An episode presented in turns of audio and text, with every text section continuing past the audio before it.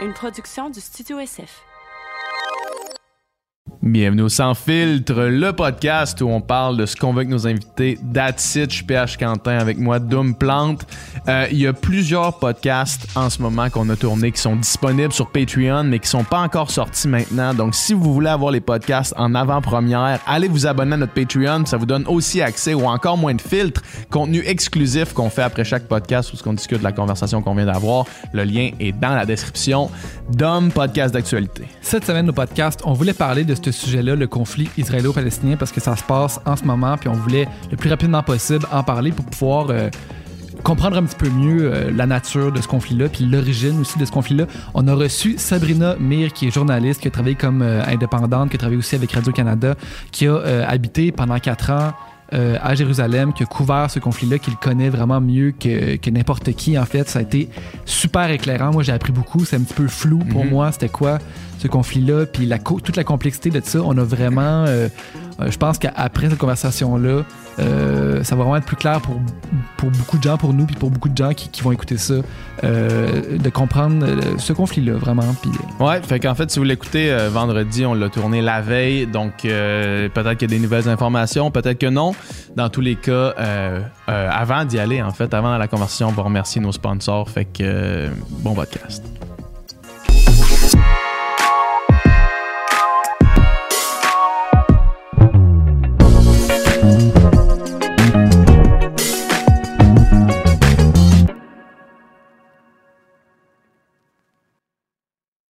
Good, ça roule. Merci d'être là.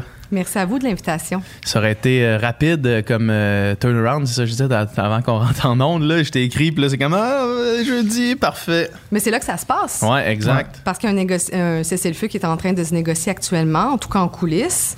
Donc là, au moment où on se parle, il n'y en a pas encore, mais peut-être que demain, il y en aura un. Donc, euh, c'est Ah ouais, coulisses, qu'est-ce que tu veux dire en coulisses? Ben, en coulisses, c'est que euh, quand on négocie un cessez-le-feu entre Israël et le Hamas, ça se passe jamais publiquement. Israël va jamais dire publiquement, je suis en train de négocier avec le Hamas, un groupe euh, qui considère comme terroriste, comme les États-Unis et le Canada, euh, entre autres. Donc, ça se passe en coulisses. Ça se passe entre le Qatar, les Nations Unies, euh, l'Égypte aussi, qui joue un, un très grand rôle dans les négociations. Et là, on sait a les États-Unis aussi qui font pression. Donc, quand je dis en coulisses, c'est qu'il y a des pourparlers entre les deux parties sur comment on va réussir à s'entendre pour arrêter les hostilités? Alors là, évidemment que le Hamas, par exemple, demande euh, des choses sur Jérusalem, et là, ensuite, Israël a aussi des demandes pour le Hamas. Est-ce qu'ils vont réussir à s'entendre? Ça peut être compliqué. Mais, mais quand il y a toujours des négociations de cessez-le-feu comme ça, il y a aussi un regain des hostilités, puis c'est ce qu'on a vu au cours des dernières heures. Il y avait une accalmie, là, euh, la nuit dernière, et là, on a vu, on a vu qu'il y a une reprise des bombardements et des roquettes aussi. Hmm. Fait que ça se pourrait que le, le, conflit, j'imagine, va pas être résolu avec un cessez-le-feu, mais ça, pourrait, ça se pourrait qu'imminemment, ça, ça se calme. Ça pourrait se calmer dans les prochaines heures, prochains jours. Par contre, même s'il y a un cessez-le-feu, on revient euh, au point de départ. Ouais. Il n'y a rien qui est réglé. Ouais. La situation des 2 millions de Gazaouis, actuellement, qui vivent dans une toute petite bande de terre dans le sud d'Israël, à la frontière avec l'Égypte, leur situation reste la même. La situation euh, des Israéliens qui vivent dans le sud d'Israël, entre autres Ashkelon, Ashdod, Sderot, des petites villes frontalières, reste la même. Donc, il va quand même falloir trouver des solutions pour régler le conflit. Sinon, euh, sous peu, dans quelques mois, quelques années, ça va reprendre encore. Parce que là, tout ce que Israël aurait réussi à faire, c'est de diminuer l'arsenal euh, du Hamas. Mais ça, ça se reconstruit avec Ouais. les années. Ça s'est fait depuis la dernière guerre de 2014. tous les analystes euh, que j'ai entendus justement sur la question, tu sais, sont très pessimistes. On dirait là, tu sais, le- que l'avenir de ce conflit-là, euh, il n'y a pas une résolution là, euh, en vue. là, Imminente, tu sais, que, que c'est assez sombre comme, comme avenir. C'est comme si, justement, tu disais les deux côtés ont des demandes, mais aucun est prêt à plier jamais, finalement. C'est ça un peu qui se passe. Ouais, les deux camps veulent les mêmes choses. C'est ça un peu le problème, c'est-à-dire que les deux veulent Jérusalem. Euh, les Israéliens disent que Jérusalem, c'est leur capitale éternelle et indivisible. Les Palestiniens voudraient bien avoir Jérusalem-Est comme capitale, alors que cette portion-là de Jérusalem est occupée par Israël depuis la guerre de 1967. Et ça, c'est une occupation illégale selon le droit international, parce qu'en plus, Israël y installe des colons dans cette portion de la ville, donc des Israéliens qui vont vivre là en territoire occupé.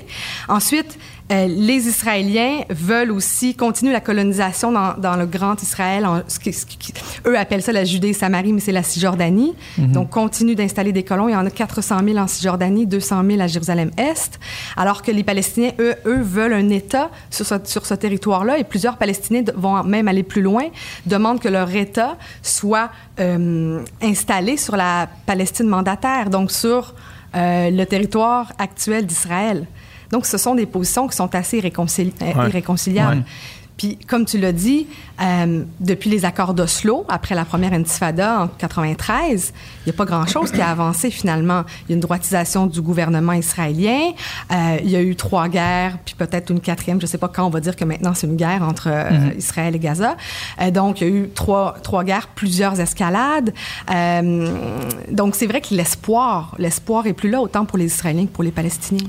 Pour comprendre la, la, nature du conflit puis pourquoi est-ce qu'on est dans cette impasse-là, je pense que autant pour euh, moi que pour les auditeurs, je pense qu'on on devrait reculer un petit peu Tout pour voir comment est-ce que ces, ces forces-là se sont placées en action pour qu'on en arrive où est-ce qu'on est là. Quel a été le, le point de départ, mettons, de, mm -hmm. de, de cette histoire-là. Après ça, on pourra rentrer plus dans certains détails. Puis, Pour mieux mais, comprendre. Ouais, mais, mais juste comme je pense que c'est important de juste reculer et d'essayer de, bien saisir euh, ça. Là. Puis en plus, tu sais, là, justement, on a le luxe d'avoir le temps parce que justement, souvent, on dirait que quand on entend dans les médias, tu sais, par exemple, là, tout le monde en parle, quand c'était Agnès Gruda qui était là, elle dit ben, on n'a pas le temps de retourner 70 ans en arrière pour faire toute la chronologie, mais là, on aurait le temps. Fait que, tu sais, ça serait le fun d'essayer de, de, de comprendre parce que j'ai l'impression que la perception populaire de la personne qui qui qui qui, qui suit pas de, de proche, qui n'a pas vraiment l'intérêt à faire le, le, le, la, recherche, la, la, la, la recherche a l'impression que oh, ben, c'est une région que ça a tout le temps été comme ça, puis non, tandis que ben, c'est ça, ça, ça, serait intéressant de savoir vraiment exactement le conflit, c'est quoi, ouais. pour, pourquoi. T'sais. On manque de temps dans les médias ouais. en général pour ouais. faire ça, donc c'est vrai que ce podcast-là, c'est vraiment l'endroit idéal pour pouvoir, en tout cas, essayer d'expliquer ce qui se passe. Déplier un hein? petit peu ce. Oui, parce qu'il y a plusieurs couches, en fait. Et il y, a, il y a de nombreux événements qui ont mené à cette nouvelle escalade-là de violence. On remonte, si on veut, il y a un mois, au début du ramadan, mi-avril. Mm -hmm. euh, en trame de fond, ce qui se passe dans le quartier de Sherjara, c'est un quartier palestinien de Jérusalem-Est qui est situé euh, à un jet de pierre, puis c'est pas un mauvais jeu de mots, de la porte de Damas. Donc ça, c'est l'entrée principale pour les Palestiniens musulmans dans la vieille ville de Jérusalem. C'est un quartier euh, où vivent des Palestiniens et où plusieurs familles palestiniennes sont menacées d'éviction au profit des colons israéliens. Mm -hmm. C'est-à-dire qu'il y a des Israéliens qui veulent revenir vivre dans ce quartier-là en disant, moi, en 1948, euh, j'ai été chassé de Jérusalem-Est quand il y a eu la guerre israélo-arabe qui a suivi la création de l'État d'Israël. Donc, selon les Israéliens, ils ont droit au retour dans leur maison. Le problème, c'est que c'est pas nécessairement les descendants des propriétaires qui veulent revenir là. C'est mm -hmm. des organisations juives euh, financées par différents groupes dans le monde qui achètent des maisons pour réinstaller euh, des Israéliens juifs là où ils étaient avant 48. L'autre problème, vous diront les Palestiniens, c'est pas mon opinion, mais bien celle des, Palestiniens, euh, c'est que c'est pas vrai le droit au retour pour les Palestiniens qui, eux, ont été chassés euh, lors de la création de l'État d'Israël. Quand Israël a été créé, s'en est suivi une guerre qu'on appelle la guerre israélo-arabe en 1948-49. Il y a 750 000 Palestiniens qui ont été forcés à l'exil.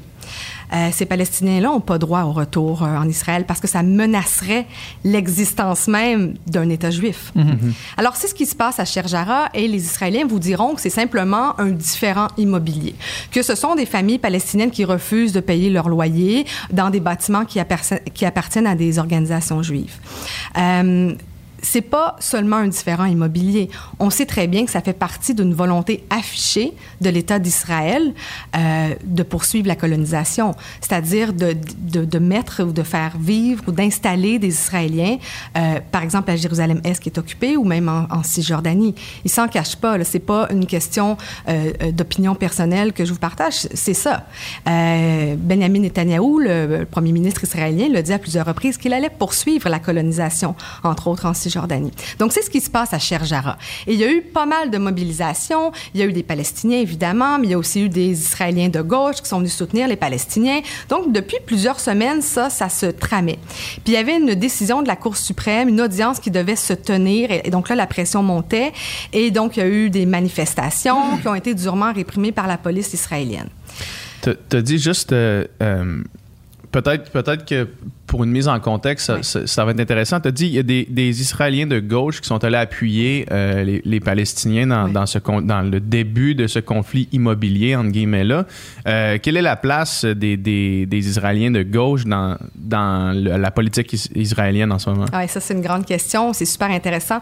Euh, le camp de la gauche ou le camp de la paix est en délitement total depuis de nombreuses années, entre autres depuis la mort, l'assassinat de Yitzhak Rabin, qui était le premier ministre israélien en 95. Euh, les Israéliens de gauche sont rares, sont très, très rares. Ça prend beaucoup de courage pour euh, aller à l'encontre, mhm. si on veut, de la majorité dans son pays. Mais la euh, jeunesse israélienne, est-tu majoritairement en accord avec les actions de, de l'État? je vous dirais que si, si, tu me demandes la majorité, je dirais que oui. Ah ouais, OK. Oui, tout à fait. Euh, Israël, en Israël, le, le, service militaire est obligatoire, autant pour les hommes que pour les femmes. Donc, euh, toi, par exemple, si tu es israélien, tu vas faire deux ans et huit mois de service militaire obligatoire. Et si tu es une femme, c'est deux ans. Si tu le fais pas, c'est la prison. C'est la prison, exactement. Et il y a une minorité, d'ailleurs, qui, ne le, qui refuse de le faire. On les appelle les refuseniks ou les objecteurs ou les objectrices de conscience. C'est beaucoup des femmes. Et donc, euh, ça, c'est extrêmement difficile parce que tu te fais traiter de traître par euh, tes voisins, par ta famille, par tes amis. Euh, parfois, tu as du mal à trouver un emploi après parce que ta position dans l'armée israélienne, euh, c'est important pour ton CV. Mm-hmm. si tu as réussi à accomplir des choses pendant ton service militaire, ben, ça te permet de décrocher parfois des bons emplois. Et donc, euh, pour revenir à la question sur Sherjara, euh, il y a des Israéliens de gauche qui sont là, mais ça reflète une, euh, minorité. si on veut, ouais, en Israël. Mm-hmm. mais il y en a. Il y en a, et il y a entre autres des ONG de gauche en, Israël qui sont très, très euh, fortes. Je pense par exemple à B'Tselem, à Yeshdin, qui travaillent sur ces questions-là de colonisation. Et, tu parlais d'un différent immobilier, mais c'est vraiment euh, un enjeu de colonisation à Jérusalem-Est. Donc, je, reprenais le, le narratif la formulation euh, simple ouais. et donc euh, et donc ils sont là ils se mobilisent et tous ces gens là euh, vont être réprimés les manifestations vont être réprimées par la police israélienne Parallèlement à ça, il y a ça qui, se passe en trame de mhm. fond, là, à, quelques, à 15 minutes à pied, si on veut, de la, de la porte de Damas. Puis là, on est pendant le ramadan. Et euh, il y a une tradition pendant le ramadan. Les jeunes, les femmes, les enfants vont s'asseoir dans les marches de la porte de Damas. C'est comme un agora, si on veut. Et après l'iftar, qui est le repas euh, pour briser le jeûne, les jeunes se rassemblent là. Ils prennent des boissons énergisantes, ils fument des cigarettes, ils se parlent. Euh, je l'ai vécu plusieurs fois. Gros fan de Red Bull là-bas. Vraiment, oui, oui, non, non, vraiment. Ça des ailes. euh, oui, parce qu'ils prennent pas d'alcool. Ah ouais. Tu sais, donc euh, moi j'ai souvent vu des, il y a beaucoup de vendeurs qui, qui se promènent en disant Excel Barrette, Excel Barrette, ça veut dire Excel, là, la boisson énergisante bleue, froide, donc ils vendent. Puis ça c'est des trucs qu'on entend, puis ça reste en tête après mhm. quand on revient ici des, formulations qui restent en tête. Et donc, ils se réunissent là. Euh, à chaque année. Donc, et là, cette année, la police israélienne décide de mettre des barrières et d'empêcher les rassemblements. C'est-tu sous prétexte de, COVID? Oui. Ou... Ouais, c'est ça. Mm. En fait, euh, oui et non. La COVID a le dos large. Mm-hmm. Euh, on sait qu'en Israël, la grande majorité des Israéliens sont vaccinés maintenant. Là. Il n'y a plus de, de, problèmes de ce côté-là. Côté palestinien, c'est pas le cas, par exemple. Il y a mm-hmm. vraiment, c'est vraiment une infime minorité qui est vaccinée. Israël n'a pas trop l'air de s'en soucier, sauf pour les travailleurs palestiniens qui viennent en Israël. Là, ça, ça, peut être un problème. Euh, donc, ils n'ont pas dit que c'était pour la COVID, par contre. Donc, euh, on peut penser que c'est peut-être pour ça. Mais à chaque année, il y a des tensions. Euh, je veux dire, même COVID, pas COVID, dans les dernières années, vers 22h, 22h30, quand tu passes par la porte de Damas, puis que c'est le ramadan, les rassemblements de gens, de Palestiniens, sont dispersés à coups de grenades assourdissantes. Pour l'avoir vu vécu, euh, il y a des enfants avec des, des- des petites filles avec des belles petites robes, des, des mamans, des garçons avec des ballons. Euh, peu importe ce qui se passe, c'est que là, à un moment donné, ça pète, puis les gens sont obligés de partir. Ça, tu l'as, vécu, Ah ça, oui, la, dispersion policière, puis tout Oui, le kit? oui, à plusieurs reprises, C'est ouais. comment ça, mettons, le, le, le, le pouls du moment, tu sais, quand, quand ça, ça arrive, euh, est-ce que c'est la panique générale? Est-ce que c'est juste le monde se disperse? euh, Non, c'est la panique générale quand euh, ce qu'on appelle des stun grenades, là, des, des- vraiment des grenades assourdissantes, quand ça pète, ça pète vraiment fort. Ouais. Si tu le reçois près de la tête, là, c'est c'est un gros boom. Euh, si tu le reçois sur la tête, tu peux être blessé gravement. Euh, non, non, ça, ça surprend. Mais oui. Vraiment, ça surprend. Parfois, c'est lancé directement dans la foule aussi. Ça, je l'ai vu en couvrant des manifestations en 2017 où euh, on, on tirait directement dans la foule aussi. Donc, euh, il y a des gens qui sont blessés à, à ce moment-là. euh. donc, oui, les gens se dispersent un peu dans la panique. Euh, Puis, il y a évidemment toujours des Palestiniens qui vont, surtout les jeunes, qui vont rester pour résister, qui vont euh, lancer des, des bouteilles, des pierres sur, sur la police. Parfois aussi. On n'est pas à armes égales là, à ce moment-là, là, tu sais. Ben, c'est la police israélienne Ouais. qui est très, très armée. Euh, armée de M16, par exemple. Euh, même si c'est pas l'armée israélienne, hein, parce qu'à Jérusalem, à Jérusalem, c'est la police des frontières. C'est pas l'armée qui est à Jérusalem. Et donc, mais, mais c'est à s'y méprendre parce que les policiers sont armés comme, un sol- comme des soldats, finalement. Euh, ils ont des grenades assourdissantes, des gaz lacrymogènes. Euh, les Palestiniens, ben, ils, ont, ils ont ce qu'ils trouvent sous la main, des pierres, euh, des bouteilles. Ça peut être parfois aussi les Palestiniens hein, qui, qui lancent le bal en lançant une bouteille, par exemple, sur un groupe de, de policiers israéliens. Ça arrive, je suis pas en train de dire que c'est seulement l'inverse. Ouais. Ça arrive, ça, parce que pendant le ramadan, il y a une espèce de petite excitation aussi. Là. Ils ont un rush de sucre après avoir été à jeun euh, toute Avec la journée. le XL froid. là. Exactement. Ils sont bien jacked up sur le XL froid. Donc, non, mais il y a ça aussi. Puis il faut dire que pour les Palestiniens, la police israélienne, c'est une police d'occupation. Donc, euh, c'est pas la c'est pas la police à Montréal là, qui patrouille la police communautaire pour euh, maintenir l'ordre. Pour eux, c'est vu comme l'occupant. Faut pas oublier qu'il y a ça aussi dans la tête euh, des Palestiniens. Donc ça, c'est tout ça mi- mis ensemble. Des petites escarmouches à gauche Oui. à droite qui a fait monter une tension qui a amené ça a débordé, là, ça a pété. Là, sais. Ben, ça s'est déplacé sur l'esplanade des mosquées. Parce que là, c'est le ramadan. Dernier vendredi du ramadan, il y a parfois euh, jusqu'à 250 000 personnes sur l'esplanade des mosquées. Mais l'esplanade des mosquées, c'est tout petit. C'est un petit rectangle de territoire dans la vieille ville de Jérusalem, dans le quartier musulman. La vieille ville fait un kilomètre carré. Ça vous donne une idée à quel point c'est petit. Et donc, 250 000 personnes qui se réunissent sur l'esplanade, c'est énorme. Mais cette année, ils ont mis des limites sur le nombre de personnes.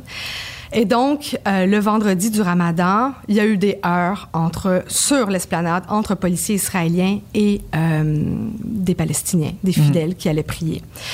Là, ça a dégénéré. Donc, d'un côté, balles en caoutchouc, gaz lacrymogène, de l'autre, bouteilles en verre, euh, pierre, ça dégénère.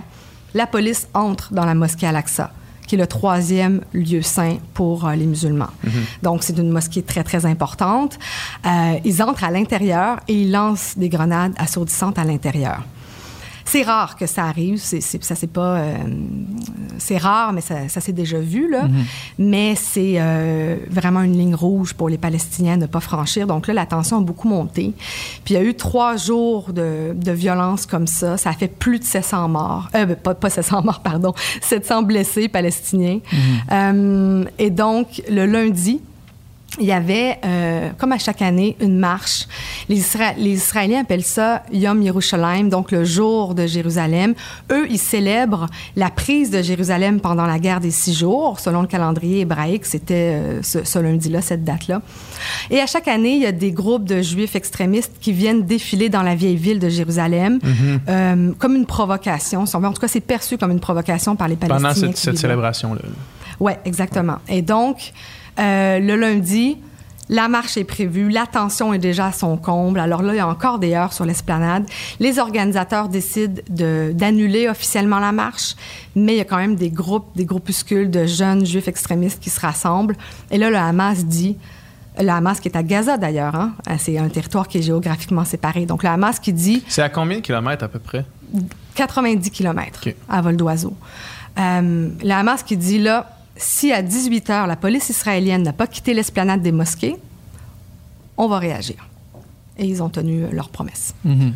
Fait que là, ils ont lancé des missiles, puis ça a commencé. euh, ça, ça a commencé comme ça. Ils ont lancé des roquettes vers Jérusalem, sept roquettes. C'est extrêmement rare vers Jérusalem. Euh, c'est déjà arrivé une fois quand j'étais là, mais les sirènes n'avaient pas retenti à ce moment-là. Cette fois-ci, les sirènes ont retenti dans Jérusalem. Euh, ça, c'était quand même inédit depuis euh, très, très longtemps. Euh, Il n'y a pas eu de blessés, pas une mort non plus dans ces lancers de roquettes. Il y avait des, des vidéos de Palestiniens qui ont beaucoup circulé, des Palestiniens qui étaient, ça va être difficile à comprendre, mais qui étaient contents de voir que le Hamas lançait des roquettes sur Jérusalem, alors que les roquettes venaient vers eux, Ouais. finalement. Mais euh, ils ont eu le sentiment que pour une fois, quelqu'un se levait pour eux et que c'était le Hamas à Gaza. Parce qu'il y a aussi un vide politique, on pourra en reparler plus tard Ouais. du côté palestinien. Ouais. Et, donc, euh, et donc, ça, ça se passe. Et puis, c'est aussi une ligne rouge pour Israël. Euh, donc, Israël a évidemment bombardé des cibles à Gaza. Et dès le début, il y a eu une vingtaine de morts, dont plusieurs enfants. Et donc ça, euh, le Hamas n'avait pas le choix aussi de réagir à ça. Euh, et donc là, évidemment, ça, c'est un engrenage. Puis, euh, C'est ça qui est le plus terrible, on dirait, de cette crise-là, c'est que, tu sais, c'est- c'est un conflit en- entre deux États, sauf que les gens, les victimes de ça, c'est les, c'est les citoyens qui sont là, puis qui, qui ont rien demandé, puis qui sont pas euh, qui sont pas l'État, là, qui sont juste là, puis qui sont, qui, qui sont en mauvaise place au même moment. C'est là qui ont grandi, c'est là qui ont vécu, puis ils écopent de, de ça. C'est Ouais. extrêmement triste.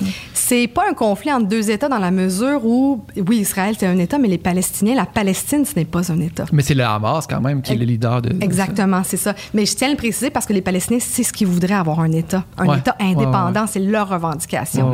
Mais eux, en fait, vivent dans des territoires palestiniens. On dit la Palestine parfois pour euh, simplifier, puis aussi parce que la Palestine, ça représente un groupe de personnes, une culture aussi, puis il y a une région. Mais c'est pas un pays. Ils vivent dans, un, dans des territoires qui sont occupés actuellement par Israël. Mais donc, mais tu as raison. Euh, peu importe notre opinion politique, ce sont des civils ça, qui paient le prix humains. actuellement. là. Euh, et dans cette escalade-là, actuellement, il y a beaucoup d'enfants. Le quart des enfants, le quart des victimes à Gaza sont des enfants. C'est terrible. Je veux dire, c'est c'est très c'est très troublant, c'est très euh, c'est choquant même, on peut le dire, c'est choquant.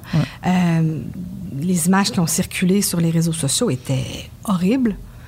Euh, les témoignages étaient horribles aussi. Euh, une mère qui dit, par exemple, qui va finalement qui passe la nuit dans la chambre de ses enfants parce qu'elle dit, une mère gazaoui qui dit, s'il y a une bombe qui tombe sur notre maison, ben je veux qu'on meure tu sais, tous ensemble. Je veux pas faire le deuil de mes enfants. Ouais.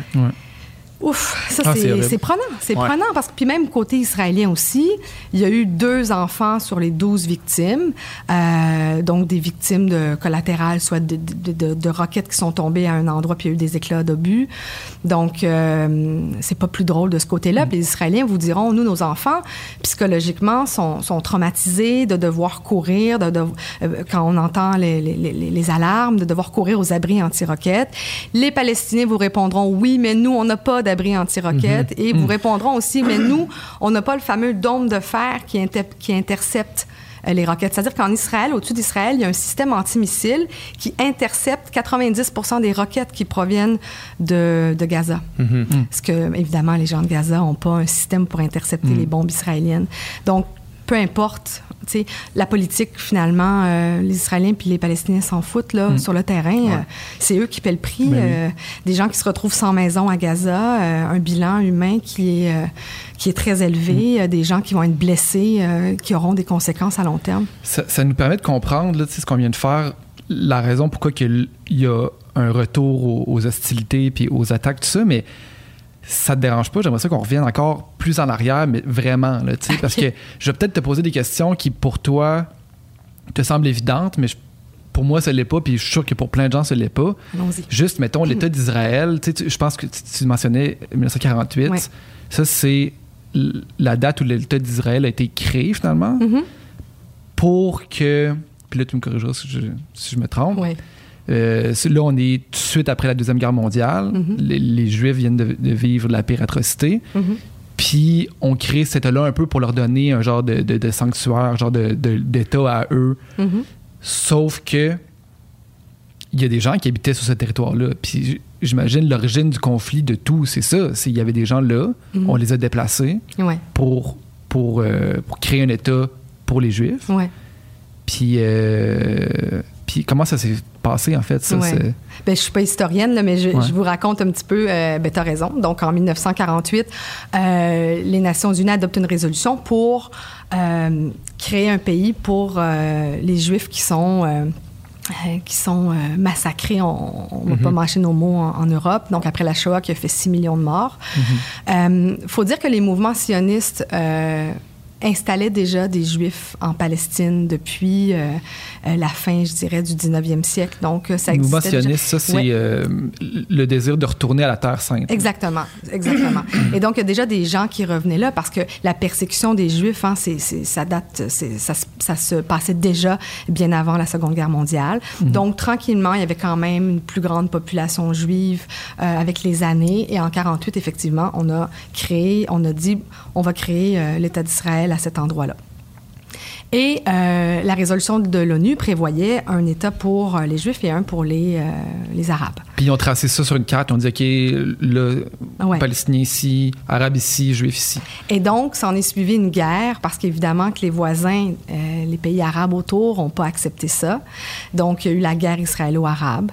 Et là, Israël a, a- a- a pu, c'est sa guerre d'indépendance finalement. Donc, en 49, ils ont tracé des frontières de leur pays. Euh, en fait, c'est la ligne verte, ce qu'on appelle la ligne, la fameuse ligne verte. Donc, c'est une ligne d'armistice de 1948-49 qui aujourd'hui sépare Jérusalem-Ouest de Jérusalem-Est. Donc, la ligne verte qui est encore C'est encore cette ligne-là. Oui, exact. C'est- une autoroute aujourd'hui. OK. Mais euh, C'est sûr qu'Israël, la ligne existe encore, mais Israël occupe l'autre côté, finalement, maintenant Exactement, aujourd'hui. c'est ça. Il n'y a pas de checkpoint entre les deux, mais euh, il y a vraiment tout un monde qui les sépare. Là. On pourra en reparler plus tard de comment ça se passe à Jérusalem concrètement, Ouais. Mais on voit très bien la différence entre Jérusalem-Est et Ouest. Et donc, euh, voilà, il y, a il y a une guerre et, et finalement, euh, Israël a son pays, fonde son pays en, en 1948, donc ça fait plus de 70 ans. Après, il y a, il y a plusieurs guerres là, dans l'histoire du conflit israélo-palestinien, mais il y en a une qui, est, euh, qui a encore des, des conséquences aujourd'hui, puis c'est la guerre des six jours en 1967. Et donc, euh, c'est une guerre surprise. Euh, Les voisins d'Israël, euh, entre autres l'Égypte, la Syrie, attaquent Israël. Et Israël, en six jours, réussit, je pense, à tripler, si je me trompe pas, son territoire. Et donc, euh, et c'est là où ils prennent le Sinaï, Gaza. Le Sinaï va finalement être donné plus tard à l'Égypte, dans le cadre d'un traité de paix, mais le Sinaï, Gaza, Jérusalem-Est, la Cisjordanie. Et là, ça, ça, ça jette un petit peu les bases, si on veut, de, du conflit aujourd'hui. Ça a encore des conséquences aujourd'hui, plus de 50 ans plus tard, parce que les, les Palestiniens sont occupés depuis, euh, depuis cette date-là. Puis avant cette, cette euh, attaque-là, il y avait une relative paix dans, dans cette région-là. De 49 à. Non, il y a eu d'autres. Il y a eu, par exemple, la guerre de 56. tu sais, Il y a eu d'autres confrontations. Il y a toujours eu des toujours une tension. conflits. Toujours une tension. Oui, tout à fait. Puis c'était, c'était, est-ce que c'était sur des bases euh, politiques, territoriales, religieuses? C'était quoi le- l'essence de ces conflits-là? Oui, ça se mêle un peu tout. Hein, Ouais. dans ce, con- ce conflit-là mêle un peu l'aspect religieux et territorial. Euh, je, je pense qu'il y a des gens qui font l'erreur de dire que c'est la religion qui Ouais. fait que c'est les juifs contre les, contre les musulmans, par exemple. Euh, je pense que c'est faux. Je pense que c'est une mauvaise lecture du conflit. Je pense que c'est territorial. Mais évidemment que la religion vient jouer un rôle parce que euh, l'importance de Jérusalem, c'est parce que les trois lieux saints pour les trois religions Ouais, monothéistes. ça. Donc, Oui, oui. évidemment que la religion vient jouer un rôle, mais aujourd'hui, le conflit, il est territorial, il n'est pas religieux. Euh, il y a plusieurs Israéliens juifs qui vous le diraient. Moi, j'ai pas de problème à coexister avec un musulman ou avec Ouais. un chrétien, parce que les Palestiniens sont majoritairement musulmans, mais il y a quand même une partie de la population qui est chrétienne. là. Euh, donc, quand on parle des Arabes, donc c'est pas juste les musulmans, c'est les chrétiens et les musulmans. Et donc, euh, donc c'est un conflit qui, qui est principalement territorial, mais, Mais auquel territorial, la, la couche c'est ça, religieuse. territorial considérant que le territoire est lié en proximité avec la religion. Exactement. Ouais. Ça s'entrecoupe tout Ouais. ça, là. Ouais, Ouais. ouais. Est-ce que. euh, tu sais, l'importance de Jérusalem en tant que, que landmark religieux, là, je veux dire, c'est pas nouveau, là, les, les Mhm. croisades, euh, Oui. c'était ça. Là, Ouais. Est-ce que, est-ce que ça, ça l'a cette, cette espèce de, de combat-là constant pour le territoire, où est-ce que là, c'était euh, les chrétiens qui allaient rechercher Jérusalem après ça, euh, tu sais, qu'il y avait tout ce conflit-là autour de, de Jérusalem, est-ce que ça l'a, ça l'a poursuivi dans le temps jusqu'à une espèce de une espèce de transformation jusqu'à ce qu'on ce qu'on a maintenant, tu sais, les- les- l'espèce de, de combat pour les lieux, là, tu sais. C'est-tu quelque chose qui, qui, qui a toujours été là? Même avant, même avant qu'Israël Hmm. se devienne un État? Oui, oui, tout à fait. Il y a toujours eu. euh, euh, tout le monde s'est toujours arraché finalement euh, Jérusalem. Jérusalem, euh, à des époques moins, à d'autres époques davantage. Donc, tu l'as bien expliqué. Sauf que aujourd'hui, ce qu'il faut comprendre de Jérusalem, c'est que euh, la vieille ville de Jérusalem euh, compte trois lieux saints. Il y a l'église du Saint-Sépulcre pour les chrétiens. Ça, ça, ça fait moins l'objet de, de conflits. Mais principalement, il y a l'esplanade des mosquées, qui est aussi appelée le mont du temple par les Juifs. Ce qui est le, le- le même, le même lieu, dans le fond. Exactement. Que- le même lieu qui est un lieu sacré pour, pour les Juifs et euh, pour- Ouais. pour, les Arabes. Oui. Euh, sur l'esplanade des mosquées, il y a la mosquée Al-Aqsa, qui est le troisième lieu saint des musulmans après la Mecque et la Médine en Arabie Saoudite. Ouais. Et. euh, J'ai dit arabe, je voulais dire musulman. Je, je m'excuse. Ben non, il n'y a pas de souci. Et puis, du, du côté de, des Juifs, il y a le mur des lamentations, qui est un pan, euh, une fondation, si on veut, de cette esplanade-là. Et ça, c'est le premier lieu saint des Juifs. Et donc, euh, c'est tout petit tout ça. Hein? Là, vous vous imaginez une esplanade, c'est immense. Non, c'est, on fait le tour rapidement à pied. Là. Donc, euh, et donc, moi, je vivais dans un appartement qui était situé à 50 mètres à vol d'oiseau du dôme du Rocher. Ça, c'est pas la mosquée Al-Aqsa, là, mais le dôme du Rocher, là, le dôme doré qu'on voit sur plusieurs cartes postales. Bon, c'est, c'est juste à côté de la mosquée Al-Aqsa. Donc, sur mon toit, à quel- pour vous expliquer à quel point c'est petit, on voit à la fois le mur des lamentations et la mosquée Al-Aqsa. Donc, c'est tout petit. Euh, il y a parfois des Palestiniens, c'est déjà arrivé, qui, qui ont lancé des pierres sur les gens qui, pri- qui priaient au mur des lamentations. Euh, Un bon bras quand même. oui, c'est ça. Ça prend un bon ça prend un bras, oui, oui, c'est ça. mais, euh, mais, mais bon, c'est. Donc, Jérusalem, il y a ça. Ouais. Euh, ensuite, Jérusalem, c'est aussi la capitale euh, revendiquée des Palestiniens, en tout cas Jérusalem-Est. Les Palestiniens qui veulent avoir un pays, une Palestine indépendante, disent, nous, on veut notre capitale dans Jérusalem-Est. Les Israéliens, eux, depuis qu'ils occupent Jérusalem-Est, ils avaient déjà Jérusalem-Ouest depuis la création de leur pays en 48. Puis en 67, ils ont pris l'Est. En 80, ils l'ont annexé. Ça, ça veut dire qu'ils ont mis la police au lieu de l'armée. Donc, c'est des lois civiles depuis 80 qui gouvernent cette partie-là de Jérusalem. Et ils ont réitéré que Jérusalem, c'était leur capitale éternelle et indivisible.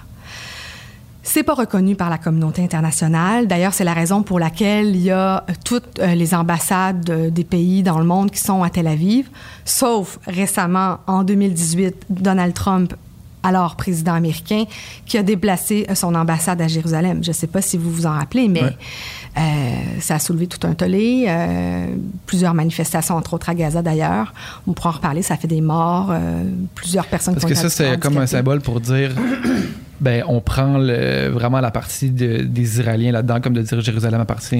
Israéliens. C'était pro-israélien. On sait que les États-Unis euh, sont les alliés traditionnels euh, historiques euh, d'Israël. Puis Donald Trump disait, on va, en- on- on- Donald Trump voulait hein, présenter un plan de paix puis réussir à faire la paix entre Israéliens et Palestiniens. Donc lui, il s'est dit, on va enlever Jérusalem de la table des négociations, a donné Jérusalem aux Israéliens.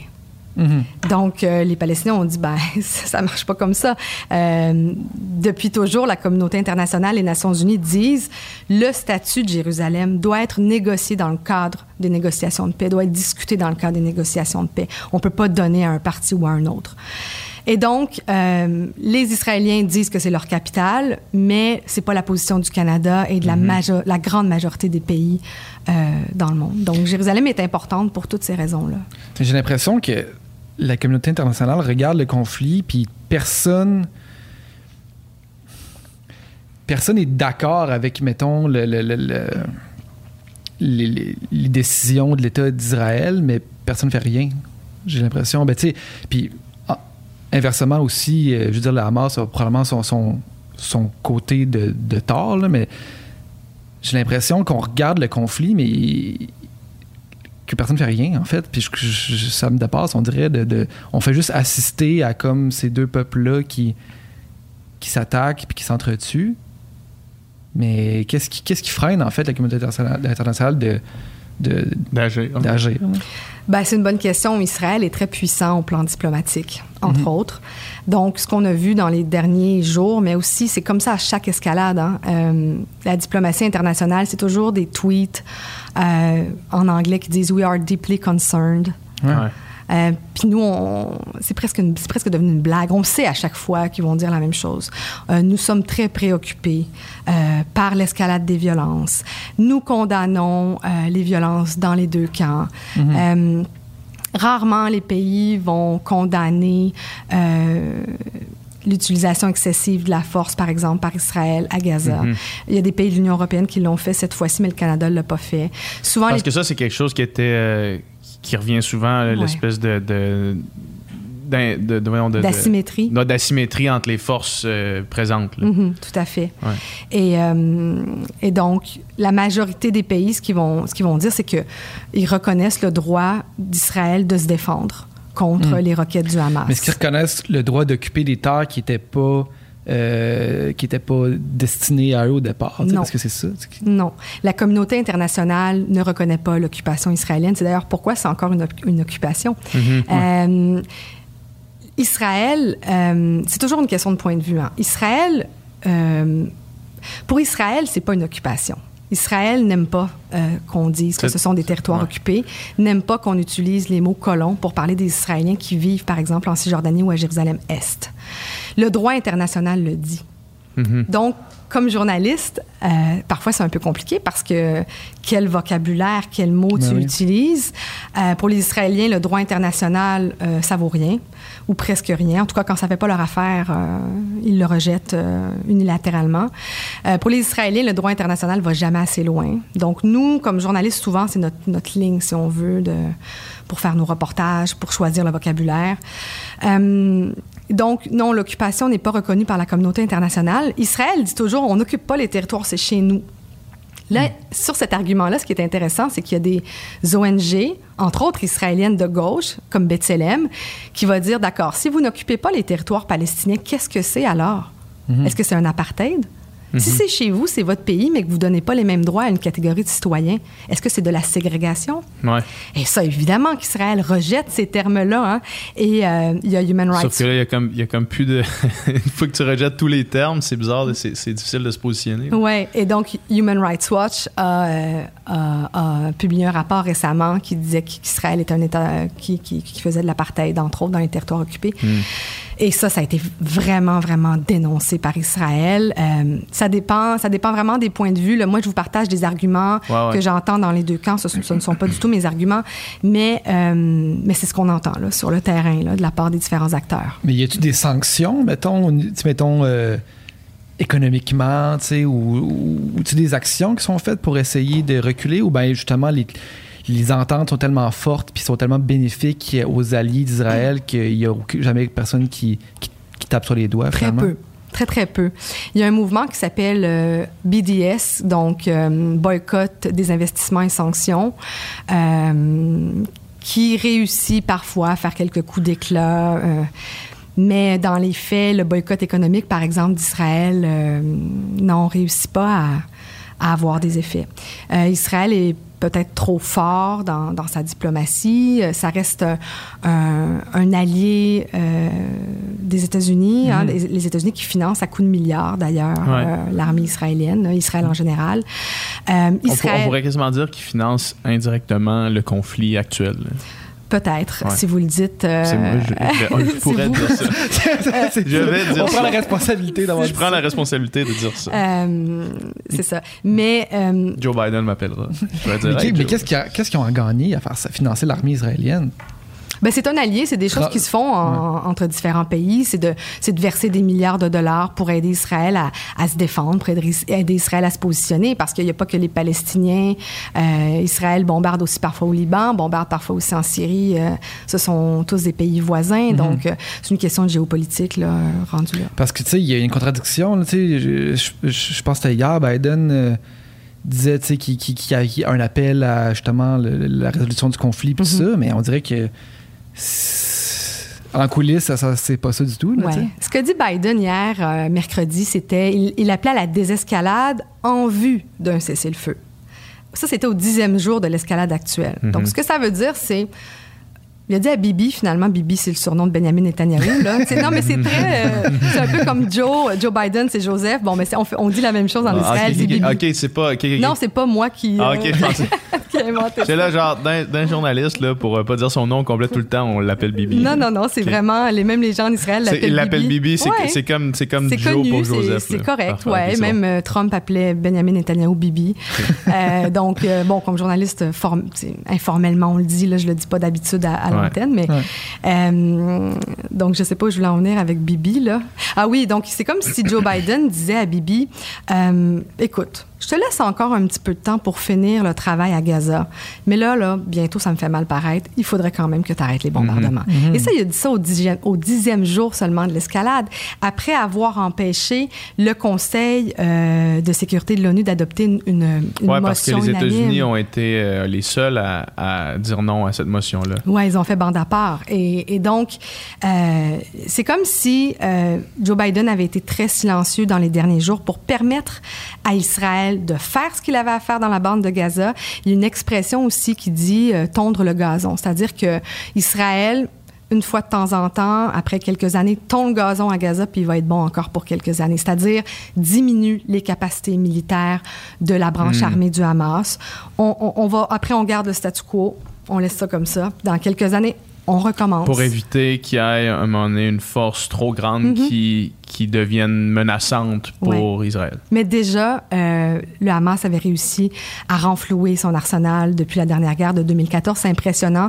On l'a vu dans le nombre de roquettes qui ont été tirées, tirées sur Israël là, en seulement quelques jours. C'est, c'est plus que le nombre de roquettes au total dans la guerre de 2014 qui a duré 50 jours. Hmm. Hmm. Puis qu'est-ce qui finance le, le Hamas? C'est l'Iran principalement. OK. Euh, c'est l'Iran qui apporte aussi son savoir-faire pour la fabrication d'armes. C'est fabriqué euh, principalement à Gaza. Il y avait avant euh, des armes qui étaient transitées par des tunnels à la frontière avec l'Égypte. Euh, maintenant, les tunnels, depuis l'arrivée au pouvoir de Fatah al-Sisi en Égypte, qui est pas issu là, des frères musulmans, alors que le Hamas, c'est une branche des, c'était une branche des frères musulmans. Euh, donc Fatah al-Sisi, qui est moins ami, si on veut, avec le Hamas, a choisi d'inonder les tunnels du côté de sa frontière. Donc, le Hamas a beaucoup moins de tunnels maintenant. Donc, l'Iran, les gardiens de la révolution, euh, ont des ingénieurs qui transmettent leur savoir-faire à des euh, Gazaouis qui, eux, fa- fabriquent sur place là, des, euh, des roquettes et d'autres types d'armes. C'est quoi, c'est quoi, mettons, le scénario où est-ce qu'il y aurait une résolution du conflit? Est-ce que ça serait euh, reconnaître un État palestinien indépendant, tout ça, avec tous les, les pouvoirs que ça, que ça apporte, avec euh, justement un, un territoire que- qui, fait, qui fait du sens, tout ça, puis que ça soit respecté ou du côté israélien? Est-ce que ça soit que c'est qu'il y ait un État où Palestiniens et Israéliens cohabitent, ça, c'est, moins, moins probable, probable. j'imagine. Ouais. Mais la première option, Ouais. est-tu probable ou, ou est complètement improbable? Plus de 25 ans après l'échec des accords d'Oslo, euh, la solution qui était prônée, c'était la solution euh, à deux États. Mhm. Ben. Donc, un État juif à côté d'un État palestinien. C'est de moins en moins possible, principalement à cause de la colonisation. Donc, à cause du nombre d'Israéliens qui vivent en ce moment à Jérusalem-Est et dans, en, en Cisjordanie. C'est plus de 600 000, là, même si c'est près de 650 000 aujourd'hui. Comment euh, construire un État palestinien sur un territoire qui est morcelé? Pour bien comprendre le conflit israélo-palestinien, il faut, faut regarder les cartes. Et quand on regarde une carte, euh, dans les accords d'Oslo, euh, on a déterminé trois types de zones. Et ça, c'est important, je pense, à comprendre en Cisjordanie, parce qu'il y a quand même une majorité de Palestiniens qui vivent là. Euh, il y a les zones A, B, C. Donc, d'abord, toutes les grandes villes palestiniennes, Ramallah, Naplouse, Jénine, par exemple, euh, c'est zone A. Donc là, vous pouvez vous imaginer une carte avec des petits points. Ça, c'est comme des îles, si on veut, dans une mer, là, qui, qui serait la Cisjordanie. Ça, c'est zone A. Ça veut dire que c'est sous contrôle civil et militaire de l'autorité palestinienne. Donc, l'autorité palestinienne qui a été créée pendant les accords d'Oslo, d'ailleurs. Euh, les accords d'Oslo qui visaient un jour à créer un État pour euh, les Palestiniens, à- un accord de paix, tout ça, on a créé l'autorité palestinienne. En vue de ça, finalement, il ne s'est rien passé. Mais bon, les trois zones sont encore là aujourd'hui. Il y a la zone B, donc tout autour de ces petits points-là qui sont zone A, il y a la zone B. Ça, c'est des pouvoirs partagés. Civil, pouvoir civil pour l'autorité palestinienne, mais militaire pour l'armée israélienne. Et tout le reste de la Cisjordanie, la mer finalement autour de ces îlots-là, ces zones C, ça représente 60 de la Cisjordanie. C'est là où se trouvent les colonies. Il y a des villages palestiniens aussi. C'est contrôlé à 100 par l'armée israélienne. Cela dit, dans les zones A, l'armée israélienne font des raids parfois quand même. Ils ne s'empêchent pas d'entrer mm. en zone A, même si c'est officiellement sous contrôle de l'autorité palestinienne. Puis ça, ça c'est ce qui est devenu au fil du temps ou c'était dessiné comme ça au, départ? Ou... la colonisation? Non, mais là, dans le fond, tu dis ces zones-là, parce que ce que je comprends, dans le fond, c'est que c'est pas... Euh, à gauche, euh, les, Palestiniens, il y a une ligne, puis à droite, les Israéliens, c'est par quartier. Là, il faut que tu avoir un petit îlot où est-ce que là, c'est, c'est, un, un quartier palestinien. Une ville, carrément. Une ville, sauf que tout autour, c'est israélien. Donc, c'est, c'est, pas clair comme il y a une, frontière, une ligne mhm. claire avec une frontière. Bien, Ces zones-là devaient être temporaires. Sauf que le problème, c'est que ça fait 25 ans, puis il n'y a rien qui a bougé. Euh, et pendant ce temps-là, la colonisation, elle, s'est accélérée. Donc, il n'y avait pas 600 000 colons. Euh, à l'époque, il y en avait peut-être, mais il y en avait beaucoup moins. Ça s'est beaucoup accéléré. Donc là, aujourd'hui, on se dit comment on va gérer ça? Est-ce qu'on laisse les colons, par exemple, les Israéliens vivre dans un État palestinien? Je pense pas qu'ils mhm. acceptent ça. Euh, est-ce qu'on essaie de, par exemple, prendre certaines euh, grandes colonies, les annexer à Israël, faire des échanges de territoire? C'est un peu ce qui était prévu dans le plan de paix de, présenté par le gendre de Donald Trump, Jared Kushner. Euh, ça peut être une possibilité, mais quand on regarde les cartes, c'est compliqué. Les Palestiniens n'ont pas de territoire, ils n'ont pas de continuité dans leur territoire. Et pour lier la Cisjordanie à Gaza, il faudrait construire un, genre de tunnel. Euh, ou pas un pont aérien, je pense pas que ce soit réaliste, mais un tunnel mhm. pour lier les deux territoires qui ne sont pas liés actuellement, sont à une cinquantaine de kilomètres à peu près, mais il y a Israël entre les deux. Mais c'est ça, c'est comme si... Euh, c'est comme, on dirait qu'on est dans un cul-de-sac. Ben, je pense qu'il y a beaucoup de monde qui dirait que qui sont dans un cul-de-sac actuellement. Même les, Palestiniens eux-mêmes n'ont plus aucun espoir. Eh euh, le leader Mahmoud Abbas, donc le président de l'autorité palestinienne, n'a pas fait grand-chose depuis qu'il a été élu euh, pour les Palestiniens. C'est ce que vous diront les Palestiniens. La colonisation, quand même, c'est quand même accéléré. Il continue de, euh, de collaborer avec Israël pour ce qu'il appelle la, la, coordination sécuritaire, pour déjouer certaines tentatives d'attaque. Donc, c'est comme si les Palestiniens étaient laissés à eux-mêmes, puis euh, ils n'ont pas un bon leadership. Lui, il a un peu... c'est un peu une dictature, là lui qui est là. C'est-tu une élection qui a été dans les règles de l'art? Bon, il n'y a pas eu d'élection depuis 15 ans. Ouais, c'est ça. Donc, euh, d'abord, les Palestiniens l'accusent de corruption. Ouais. Il s'accroche au pouvoir. Euh, ça, ça fait partie d'ailleurs des causes euh, de cette escalade-là. Il n'y a pas eu d'élection depuis 15 ans. Il devait y avoir une élection, de quelle date? Le 20 mai, le 22 mai. Il devait y avoir une élection euh, palestinienne le 22 ouais, mai. il n'y en aura pas. non, non, non, mais ça a été annulé. Ça avait été annulé déjà avant. Ça a été annulé euh, par euh, Mahmoud Abbas qui a dit Israël ne nous laisse pas tenir nos élections à Jérusalem-Est. Donc, on annule à cause de ça. En vérité, euh, Mahmoud Abbas, euh, ça faisait peut-être un petit peu son affaire parce que le Hamas est assez populaire en Cisjordanie. Est-ce qu'il aurait réussi à avoir un autre mandat? Beaucoup de personnes en doutent.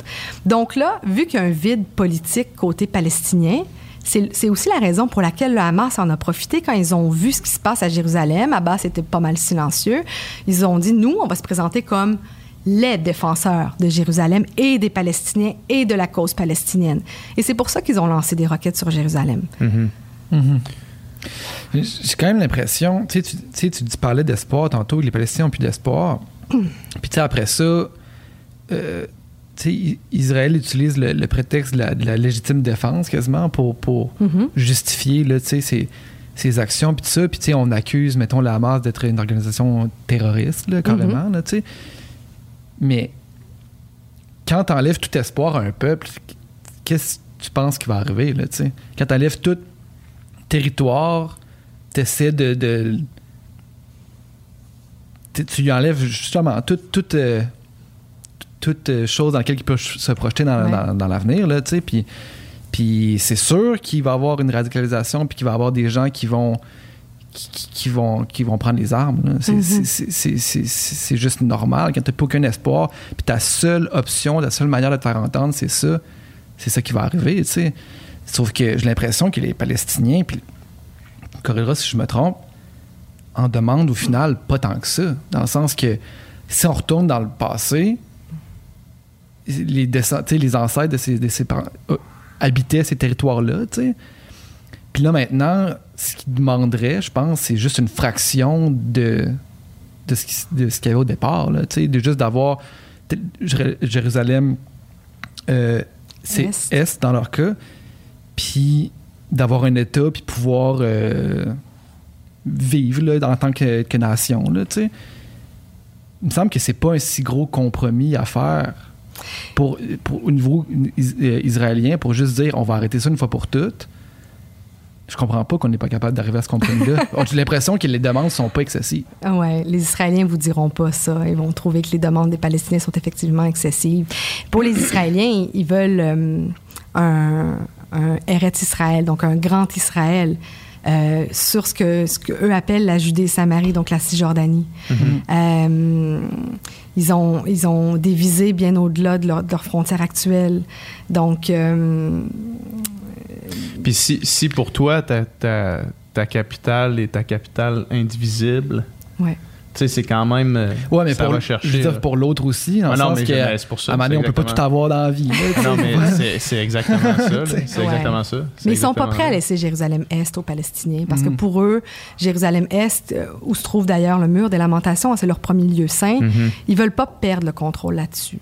Est-ce qu'on pourrait pas trouver, par exemple, une solution, euh, je sais pas moi, la vieille ville ou même la ville de Jérusalem entière gérée par une entité autre qu'israélien, palestinien?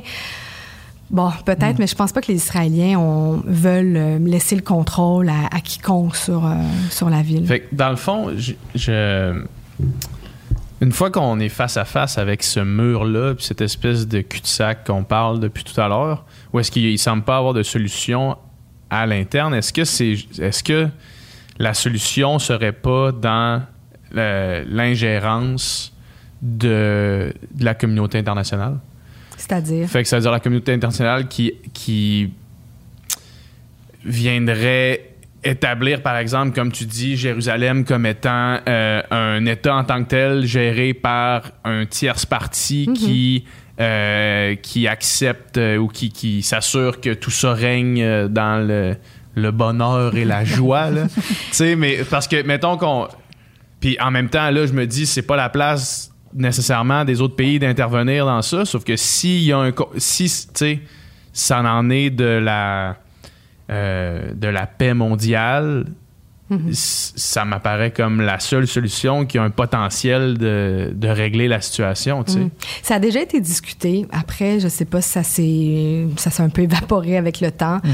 euh, là, on est en train de refaire le monde ici, ben euh, assis à Montréal. Ça, ça apparaît évident ben comme non, non, solution. Non, mais, non, mais ça apparaît pas évident. Non, non, mais dans le sens où la solution de... C'est insane que ce soit ça la solution qui semble me venir. Là, tu sais. euh, je ne sais pas si c'est réaliste dans les faits, si ce sera accepté par les deux camps. Ben, Probablement que non. C'est sûr que non, en fait. C'est pour ça que je dis peut-être que c'est c'est de, l'imposer, mais encore là, c'est fou de penser ça, alors que c'est pas, tu sais, ça appartient, ce territoire-là appartient pas à la communauté mm-hmm. internationale, mais en même temps, tu sais, dans des mesures de guerre, euh, les communautés internationales, des fois, euh, interviennent, mhm. même quand ça ne les regarde pas tant que ça. Là, mhm.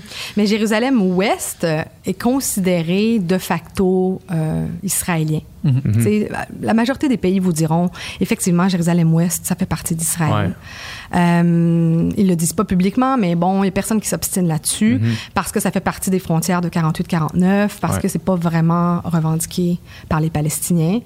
Euh, quoi qu'il y a des groupes palestiniens comme le Hamas qui, qui parlent de Jérusalem comme une entité aussi, là, mais euh, au moins Jérusalem-Est, en tout cas, c'est ce qui est revendiqué par l'autorité palestinienne d'avoir, mhm. euh, de pouvoir avoir sa capitale dans Jérusalem-Est dans le plan de paix de Trump, on prévoyait à Boudis, qui est comme une banlieue de Jérusalem pas intéressante du tout.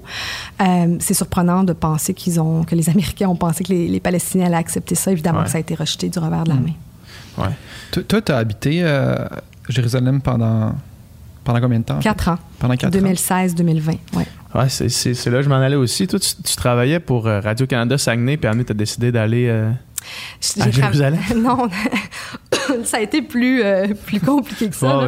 Mais je veux dire, j'ai travaillé à Radio-Canada Saguenay-Lac-Saint-Jean entre 2005 et 2013, euh, où j'ai tout appris du journalisme, vraiment. Je faisais de la radio, de la télé. euh, T'es-tu allé, t'as-tu étudié à, à Jonquière? Euh? j'ai fait ATM.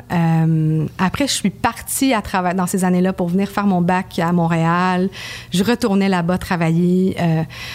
Et ça a vraiment été une expérience euh, incroyable. J'adore le journalisme en région. Puis je pense aussi que c'est important de valoriser le journalisme en région. On a besoin de bons journalistes pour faire des enquêtes en région. Ouais. Euh, mais à un moment donné, j'avais envie, moi, de faire de l'international. Puis j'avais pas envie d'attendre d'avoir 40, 50, euh, 50 ans, puis qu'on me dise, alors Sabrina, c'est ton tour d'être la grande correspondante de Radio-Canada. Parfois, tu attends toute ta vie, tu fais des compromis, puis finalement, c'est jamais ton tour, puis tu es un peu frustré aussi à la fin de ta carrière. Donc, je me suis dit, non, moi, je- j'avais un emploi permanent en plus. Donc, euh, mais je suis partie, j'ai laissé tout ça.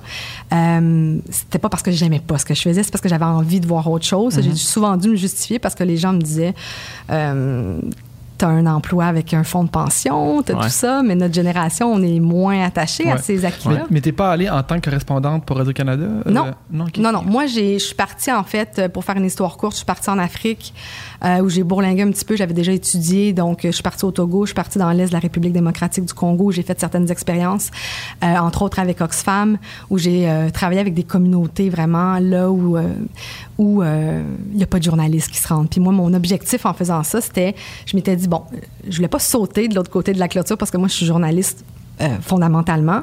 Mais je m'étais dit en faisant de la communication sociale, c'est-à-dire le lien avec les communautés, avec certains programmes, c'était c'est un programme de santé maternelle et infantile, je trouvais ça intéressant. Euh, je vais pouvoir me rendre dans des endroits de l'Itourie, dans l'est de la RDC, où on peut pas se rendre autrement. Je veux dire, c'est vraiment des, c'est vraiment très très loin. Il faut se rendre par avion, ça coûte cher. J'ai appris beaucoup de choses là, puis je me suis dit non, moi c'est c'est ça, c'est vraiment moi c'est le journalisme qui m'anime. Après, je suis partie à Paris. Euh, je trouvais qu'on faisait pas assez d'international au Québec, donc je m'étais dit je veux m'ouvrir des portes dans les médias français. J'ai fait ma maîtrise à Sciences Po Paris en journalisme international et pendant ce temps-là, j'ai euh, travaillé à Radio France International, département Afrique et international et au magazine Jeune Afrique aussi. Et il y a eu les attentats de Paris en 2015. Et donc là, euh, j'ai travaillé pour des radios au Québec où là, je couvrais euh, les attentats de Paris et les suites, évidemment.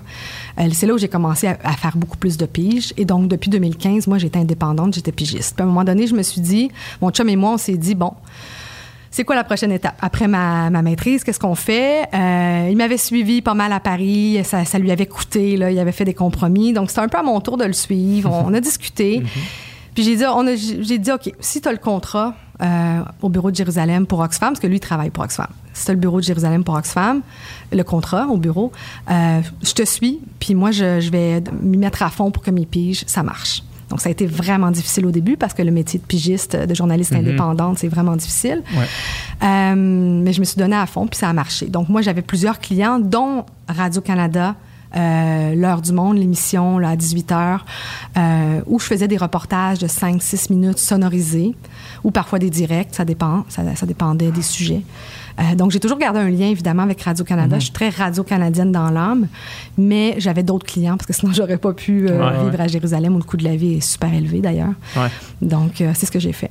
C'est comment vivre à Jérusalem? Comme le, c'est ouais. le day-to-day, le, c'est- y a-tu. euh, tu sais, j'imagine que ça doit être à la fois vraiment beau, Hmm. mais à la fois tendu. Mettons, c'est, c'est comment? Est-ce qu'il y a une tension constante? Est-ce qu'il y a. Ouais. C'est. Ben, ça a l'air? Quand je suis arri- arrivée à Jérusalem, moi, j'ai vraiment pas aimé ça.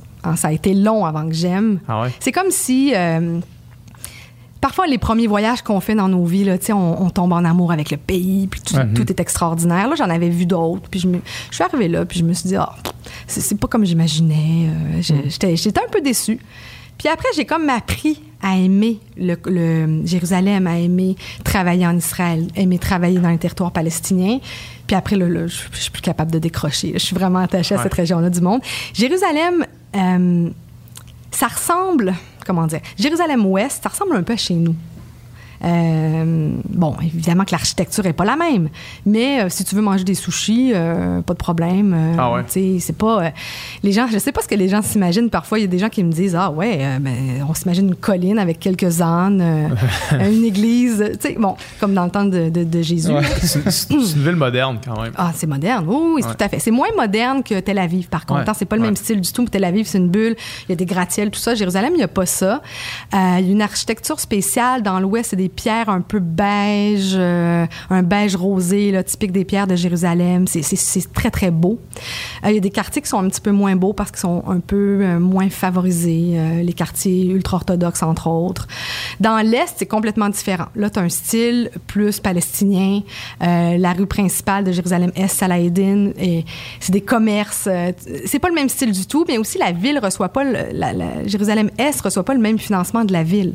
Donc, c'est sous-financé quand même. Donc, ça C'est- paraît. C'est-tu moins occidentalisé, mettons? Oui, oui, tout à fait. Ouais, c'est beaucoup plus euh, moyen-oriental, je dirais. Ouais. Même si les Palestiniens sont très, euh, très ouverts, il y a plein de femmes qui portent pas le, le- le voile nécessairement. Tu as des Palestiniennes chrétiennes. euh. donc, c'est assez facile d'y vivre, honnêtement. C'est assez facile. L'attention, on la sent pas au- tout le temps. Euh, vraiment pas, même. Il y a plein de touristes dans la vieille ville de Jérusalem, là, même trop. Parfois, je rentrais de. Ah ouais. Je revenais de travailler, puis c'est comme. On vivait dans la vieille ville, là, mais assez creux. Donc là, je devais marcher sur Al-Wad Street, là, qui est comme la rue principale du quartier musulman. Puis là, là j'étais comme, s'il vous plaît, euh, excuse me, excuse me. Je devais essayer de passer mais des groupes de touristes, mais c'était fatigant. Mais en même temps, c'est que ça, ça fait vivre les commerçants de la vieille ville. Donc, je- j'étais qui, moi, pour m'en plaindre? Je suis ni palestinienne ni israélienne. Donc. euh, Puis euh, Est puis Ouest communiquent là, euh, librement? oui, il n'y a pas de checkpoint entre les deux. Euh, la vieille ville est située dans Jérusalem-Est, par contre. Puis, y- quand je vous dis qu'il y a tout un monde qui les sépare, c'est que c'est vraiment différent. Tu le sens quand tu passes dans l'Ouest. Mais c'est super près, là. C'est-à-dire que moi, en étant dans la vieille ville, je sortais par la porte de Jaffa, j'arrivais dans l'Ouest directement. Euh, je pouvais aller prendre une bière. euh, on allait prendre des bières avec des amis au Ataklit, là. Euh, J'allais manger des sushis aussi euh, dans ce qu'on appelle German Colony. Après, le même soir, je pouvais aller dans l'Est, aller sur une terrasse avec une vue sur la vieille ville. Je sais pas, moi, manger de n'importe quoi. L'italien. Non, oui, ben oui, tout à fait. Donc, tu sais, c'est non, c'est assez facile d'y vivre. Y a pas, il y a- on sent pas les tensions, sauf que euh, quand tu vis là assez longtemps, tu sais très bien qu'il suffit d'une étincelle pour que le visage de la ville change complètement. C'est pas long, là. C'est vraiment comme ça. C'est un claquement de doigts, puis à un moment donné, euh, là, tout à coup, ça change. Là. C'est plus la petite ville touristique, le fun, euh, l'oasis de coexistence, c'est plus ça du tout, là. Puis je pense qu'il faut vivre là, puis bien connaître le contexte pour reconnaître les indices. Quand ça, ça arrive. Ouais, quand ça arrive. Puis quand ça commence à monter, la tension aussi, euh, savoir... Quand c'est le temps de t'en aller chez vous. Oui, exactement. Ou quand c'est le temps de t'éloigner un petit peu de la foule, quand c'est le temps de ne pas te mettre au mauvais endroit par rapport à la police israélienne. Il y a des touristes qui viennent, ils prennent des photos avec la police israélienne. C'est la dernière chose à faire. Hmm. Parce que parfois, il y a des attaques sur la police israélienne. Puis quand la police, s'il y a quelqu'un, par exemple, un Palestinien qui s'avance avec un couteau vers la police israélienne, ben évidemment que la police... Ben évidemment, je devrais pas dire ça, mais la police israélienne va répliquer euh, avec des tirs à balles réelles. Si tu te retrouves entre les deux, bonne chance. Ouais. Donc, euh, et, et c'est très tendu dans ces moments-là aussi, parce que ça arrive des tentatives d'attaque au couteau, des, ou des tentatives, je devrais dire, présumées d'attaque au couteau, parce que parfois on n'est pas certain s'il y a eu vraiment une tentative d'attaque au couteau, mais il y a quand même Il y a eu le, Palestinien il y mort a eu par le- balle. le retour. c'est Ouais, c'est arrivé à plusieurs reprises euh, dans les dernières années. Ça arrive tout- souvent, ça, mais ça fait pas les manchettes internationales. Euh, tout près de chez moi où je vivais, je vivais à l'une des entrées de l'esplanade des mosquées, de l'autre côté d'un petit checkpoint justement qui contrôle l'entrée à l'esplanade des mosquées. Donc, chaque jour, quand je sortais, je rentrais, je devais passer par ce petit checkpoint-là. Et euh, la police a fini par me reconnaître, mais ça a été long. Donc, à chaque fois, je devais me justifier comme oui, oui, je vis juste là. Oui, je. Euh, c'est pas évident. C'est pas évident parce que eux, bon, ils essayaient de, me parler, d'être sympathiques. De... Puis moi, ben, je suis dans un contexte où c'est compliqué. Est-ce que tu es sympathique avec la police israélienne qui est perçue comme l'occupant par les Palestiniens qui sont tes voisins? Mhm. Euh, j'ai pas nécessairement choisi de vivre dans le quartier euh, musulman côté palestinien. C'est qu'il y avait un- une opportunité d'appartement là qui était pas cher alors que le coût de la vie est vraiment élevé. Donc, je suis allée vivre là. Euh, J'aurais pu très bien choisir un appartement dans l'ouest côté israélien. Euh, ma seule limite, c'était pas dans les colonies, évidemment. Là. Euh, mais en même temps, ça a été le- un des plus bels endroits où j'ai vécu dans ma vie. Euh, euh, prendre l'apéro sur le toit, je veux dire, les ciels sont, sont Ah, pastels. Là, d'un côté, tu vois le dôme du rocher en or, le soleil qui, qui se reflète sur le dôme du rocher, les pigeons qui volent autour, la mosquée Al-Aqsa, t'entends l'appel à la prière, t'entends les cloches du Saint-Sépulcre, les Juifs qui prient au mur des lamentations.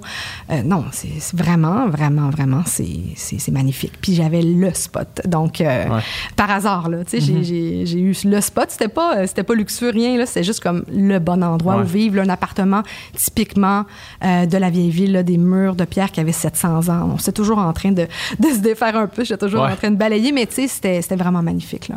C'est hot. Puis est-ce que c'est sécuritaire, mettons? Tu sais, le, le, soir, tu, tu peux -tu te promener bien relax dans la vieille ville? Oui, euh, ah, ah tout à fait. On est revenu à 2-3 heures du matin parfois, puis sans aucune inquiétude.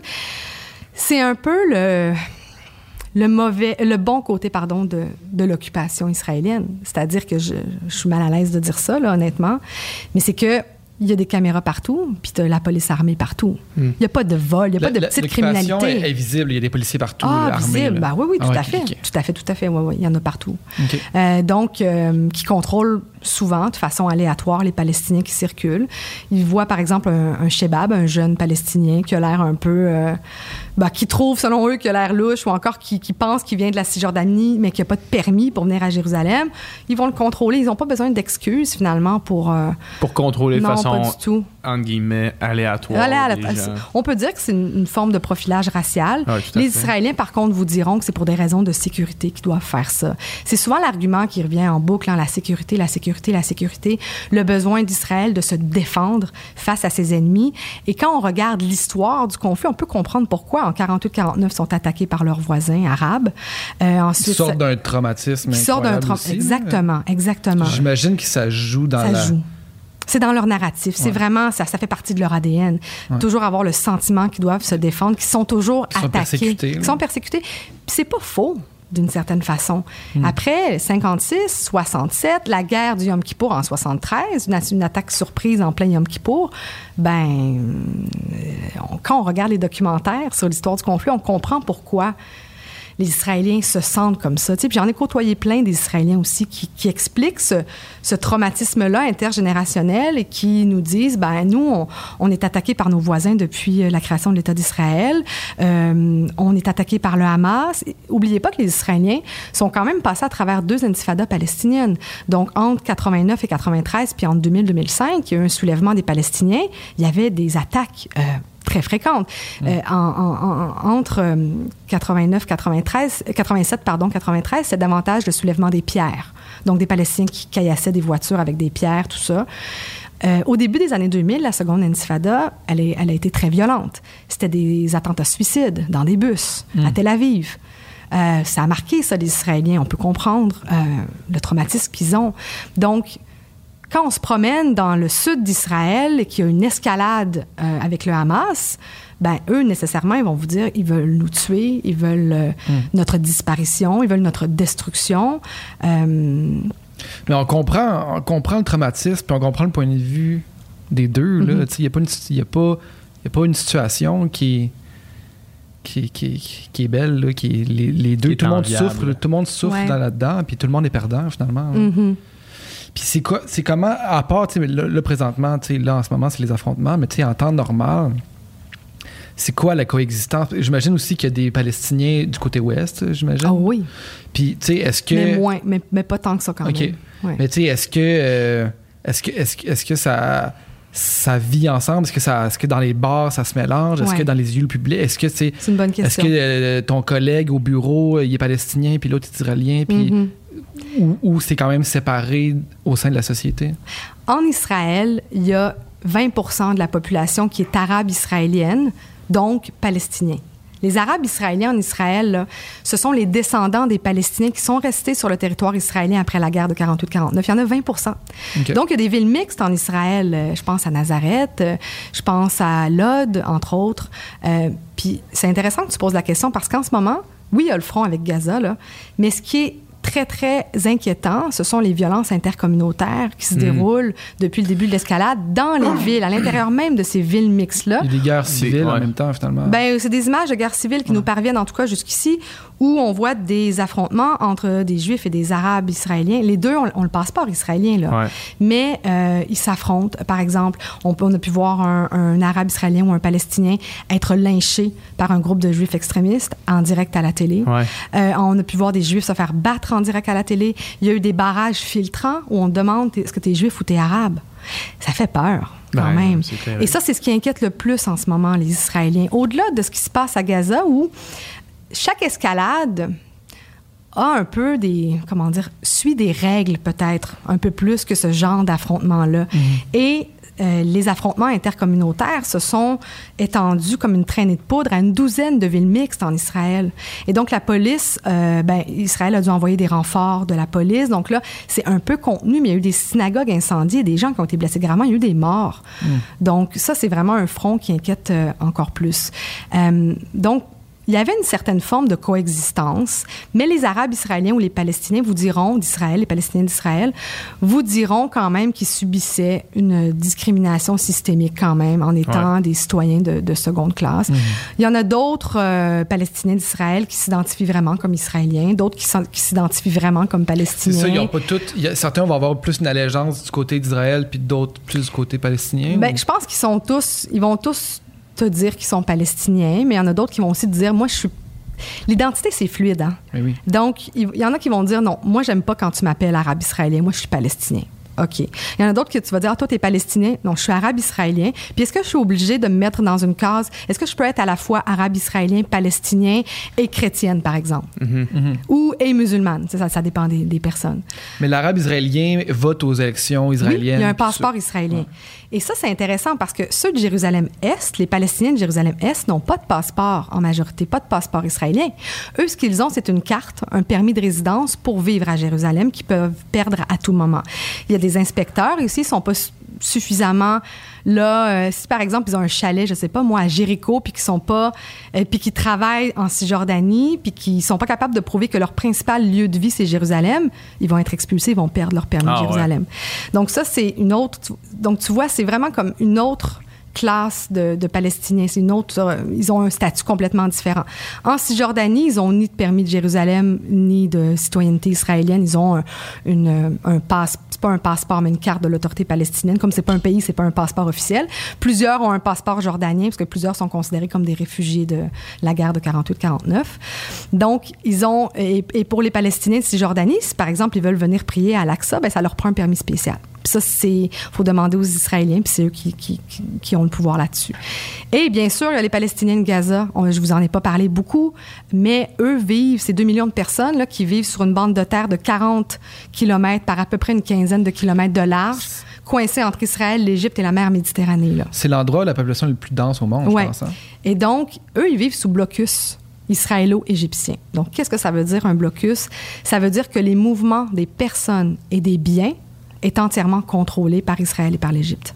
Principalement par Israël, parce que la principale, euh, c'est pas une frontière, mais la principale euh, euh, frontière, si on veut, c'est pas une frontière internationalement reconnue, mais c'est c'est Israël. Donc, euh, et pour aller vers les territoires palestiniens, c'est beaucoup plus facile de passer par Israël que de traverser le Sinaï, de prendre un avion, d'aller en Jordanie, puis de re- retraverser en Cisjordanie.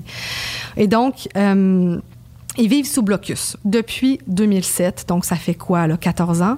Euh, depuis 2007, pourquoi ils vivent sous blocus? Israël a, instauré un blocus sur la bande de Gaza après que le Hamas ait gagné les élections législatives dans la bande de Gaza en 2006. Et comme les Israéliens sortaient de la seconde intifada durant laquelle le Hamas avait commis pas mal euh, d'attaques, les Israéliens qui considèrent le Hamas comme un groupe terroriste ont imposé un blocus sur Gaza. Et donc Israël contrôle tout ce qui rentre et qui sort de la bande de Gaza.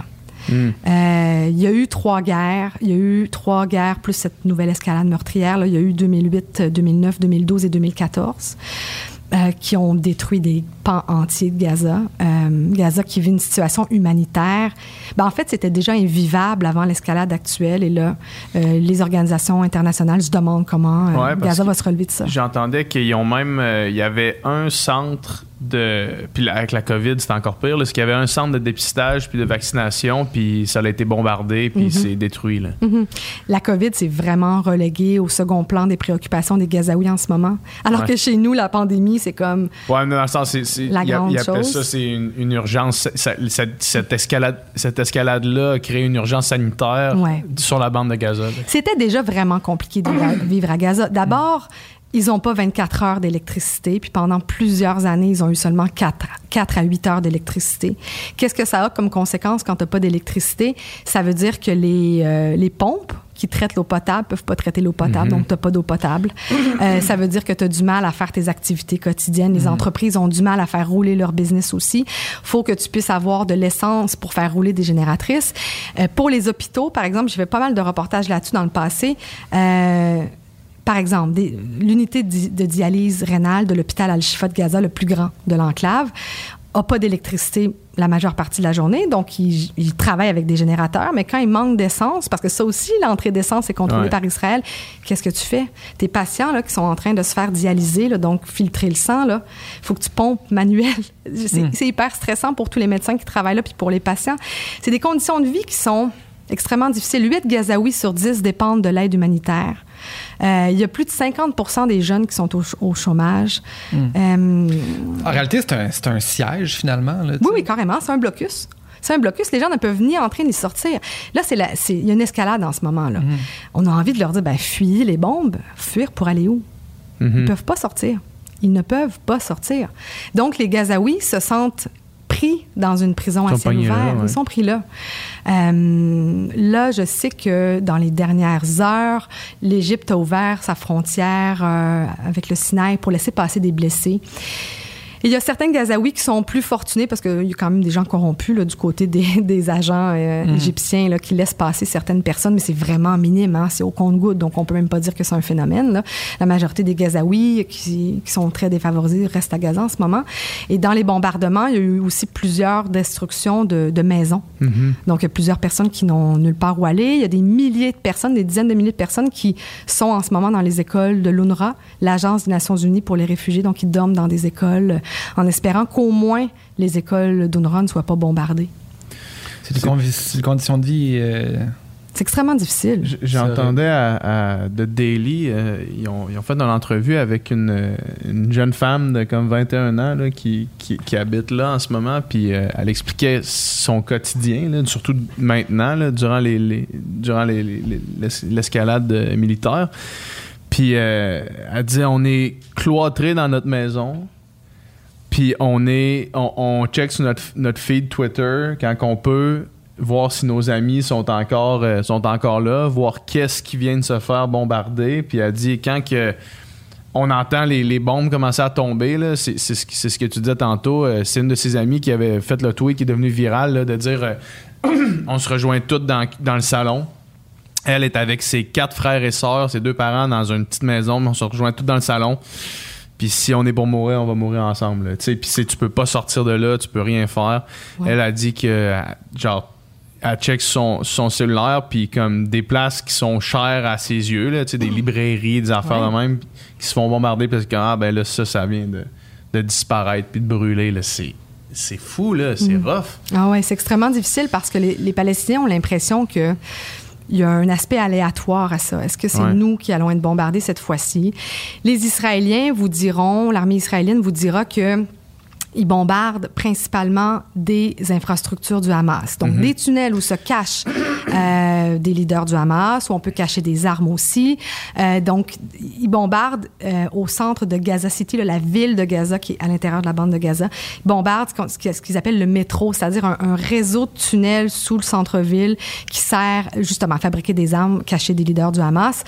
Et euh, Israël dit bombarder ça actuellement et qu'ils ils font tout pour éviter de tuer des civils, mais que le Hamas se sert des Comme civils bouclier comme humain. bouclier humain. Évidemment que les Palestiniens vont réfuter les allégations des Israéliens euh, en disant euh, vous êtes capable de faire des frappes chirurgicales quand c'est nécessaire, par exemple de détruire un seul appartement d'un immense gratte-ciel. Comment vous ne et vous savez tout ce qui se passe au centimètre carré dans la bande de Gaza parce qu'ils ont des drones de surveillance Ouais. et tout. Comment vous comment vous pouvez euh, comment Rater. rater le- le, le fait de, comment vous pouvez bombarder un endroit euh, où il y a des femmes et des enfants par exemple. Il y a eu ce, ce que les, les Palestiniens ont appelé le, le massacre de la rue Oueda. C'est euh, c'est une nuit où il y a eu une quarantaine de morts dont plusieurs femmes et plusieurs enfants en même temps. Et Israël a dit c'est parce qu'on a bombardé des tunnels puis les infrastructures se sont effondrées avec des maisons puis finalement il y a eu beaucoup de gens qui ont été pris sous les décombres. Voilà. Donc, il y a toujours deux Ouais. versions qui s'affrontent. Euh, il y a un peu de vrai, je pense, dans les deux. Euh, je vous dis pas que c'est égal. Je vous dis pas que c'est asymétrique. Au contraire, euh, on peut pas compter le nombre de bombes israéliennes qui tombent sur Gaza, mais on peut compter le nombre de roquettes du Hamas. Ouais. Euh, Israël a un dôme de fer, des abris anti-roquettes, ce que n'ont- pas les civils à Gaza. Mais euh, c'est probablement vrai que qu'Israël bombarde là, des infrastructures du Hamas. Est-ce qu'ils peuvent éviter des morts civiles? Est-ce que c'est une raison aussi pour... euh, pour euh, tuer, selon le droit international, des civils? Est-ce que parce que des civils, on devrait justement éviter de bombarder ces infrastructures-là? Je sais pas. C'est des questions qui se posent actuellement à Gaza, puis les Palestiniens, c'est ça, se pose beaucoup. euh, Qu'est-ce qui fait que c'est pas un crime euh, de guerre, mettons? là? Un crime euh, humanitaire, mettons? Un crime de guerre. Ben, c'est ce que les- il y a beaucoup d'ONG en ce moment euh, qui disent que ben, des deux côtés, on accuse l'autre camp de, de commettre un, crime- un crime de guerre finalement. Euh, c'est la cour, euh, entre autres la Cour pénale internationale, qui pourra juger de ça. Ça fait, ça fait partie des, des lois. il y a des lois qui dictent un petit peu ce qu'on a le droit de faire en temps de guerre ou, ou pas. Mais évidemment que de viser des endroits où il y a des civils ou de causer la destruction des maisons de civils, c'est pas permis ça dans le droit international qui encadre un petit peu les conflits armés. Puis euh, notre Bibi, là, c'est quoi euh, son taux? Parce que, on a parlé un peu de la politique du côté euh, Ouais. palestinien, mais lui, je pense qu'il est en poste depuis 2009, si je me Mhm. trompe pas. Fait que, il y a une autre forme aussi, il s'accroche au pouvoir, là. Puis qu'est-ce qui, dans le fond, est-ce qu'il a été élu démocratiquement ou là, il- Oui. Il y, a, il y a un grand vide politique en ce moment côté israélien. Je vous parlais du vide politique côté palestinien. Il y en a un côté israélien. En quatre ans, il y a eu quatre élections. Dans les, euh, non, pardon, en deux ans, il y a eu quatre élections. Tu sais, je me mêle parce que tellement de, il y en a tellement eu qu'on on perd le compte. Dans les, donc, dans les deux dernières années, il y a eu quatre scrutins. C'est un système proportionnel. Donc, c'est extrêmement difficile de former une coalition pour gouverner. Euh, cette fois-ci, encore Benjamin Netanyahu n'a pas été en mesure de former une coalition. Et donc, le mandat a été donné à Naftali Bennett, qui est un de ses adversaires.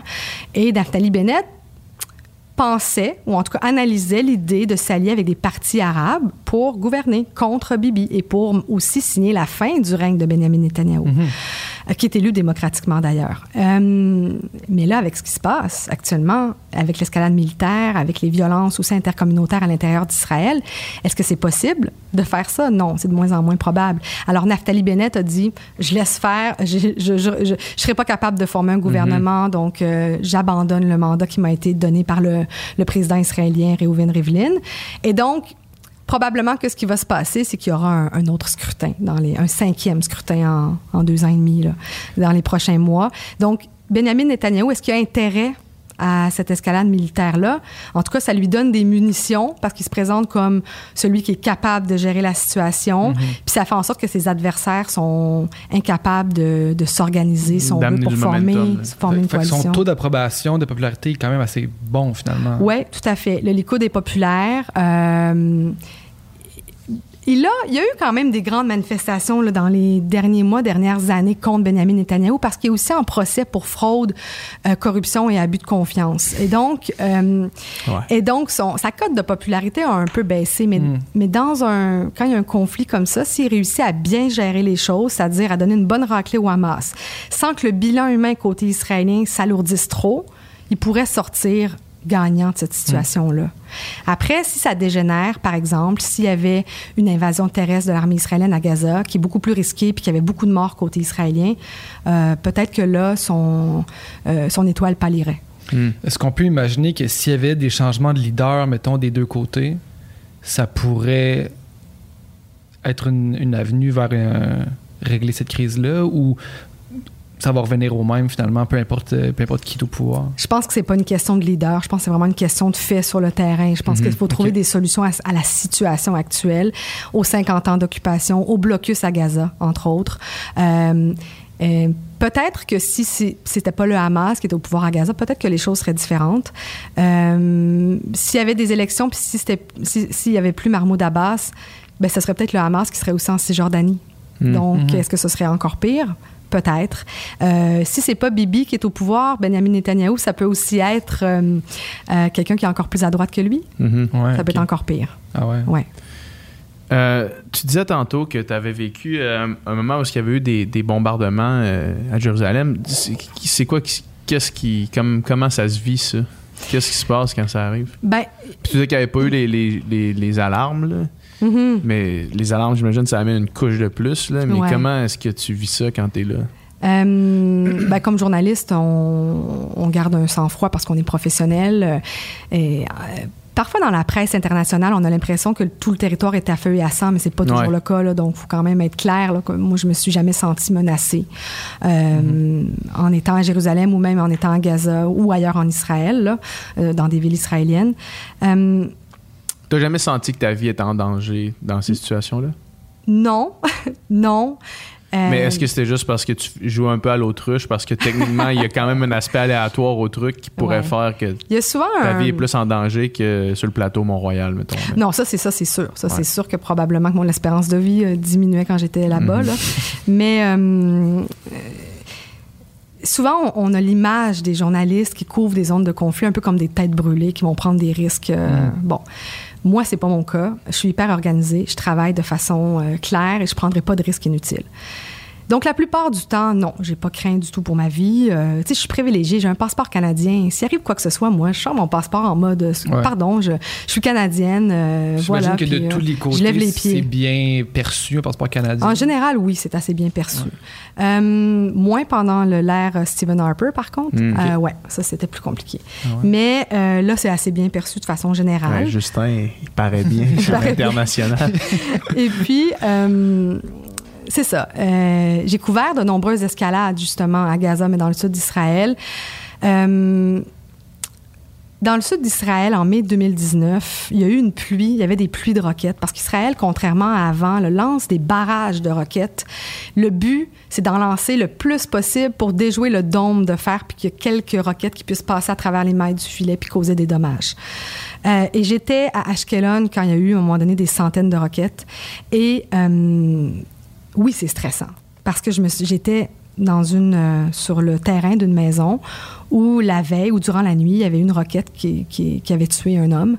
Euh, J'allais rencontrer la famille pour faire des entrevues. Bon, j'allais voir comment ça se passait. Le trou dans la cour, il est béant. C'était Mm. un gros, un- vraiment un gros trou. Euh, L'homme était sur sa terrasse, était en train de fumer une cigarette, puis il se disait probablement comme plein d'Israéliens, bon, voilà, la roquette va pas atterrir Ça chez sera nous. pas ici. Ça sera pas ici. C'est atterri dans son jardin et puis il y a eu des éclats d'obus puis le- le- il est décédé, donc il est mort. Euh, à trois reprises, en l'espace de quelques minutes, j'ai dû courir moi-même aux abris dans cette maison-là où l'homme a été tué, dans l'abri anti-roquette de cette famille-là. Parce- Il y avait une abri anti-roquette. Le gars, il a décidé de sortir de son abri pour fumer une smoke. Les cigarettes vont vous tuer. Ça, ça n'a jamais été confirmé par la police, cette version-là, mais euh, non officiellement, c'est ce qui s'est vraiment aïe. passé. Ouais. Ben, à un moment donné aussi, quand il y a des alertes, des alarmes toute la nuit, j'imagine qu'il y a aussi, comme on normalise la situation, puis bon, euh, bon, je vais pas aller à l'abri cette fois-ci parce que, Mhm. bon, mais là, c'est arrivé que cette fois-là, il était au mauvais endroit au mauvais moment. Et euh, c'est vrai que de courir aux abris, c'est stressant. Ouais, c'est Tu sais, sûr. je veux dire, je, je- je peux en témoigner. J'ai vu aussi le- la peur dans les yeux des gens qui venaient de perdre un proche, donc la famille. Ou, tu sais, un abri anti-roquette, là, c'est un peu comme une garde-robe. C'est tout petit. Puis souvent, les gens entreposent, je sais pas moi, leur boisson gazeuse. euh, Ouais, dans, tu sais, c'est dans, un dans ces endroits-là, c'est un peu comme un garde-manger finalement. C'est tout Mhm. petit, mais c'est renforcé. Et on était tous coincés comme ça dans l'abri anti-roquette. Puis on attend, puis on entendait les booms. Donc ça veut dire qu'il y a des roquettes qui tombaient à des endroits. Euh, et après, on a pris la route. Et quand il y a une alarme, puis on est sur la route, il faut arrêter, sortir et se mettre euh, par terre, couché au sol, les mains sur la tête. Donc ça aussi, c'est- arrivé.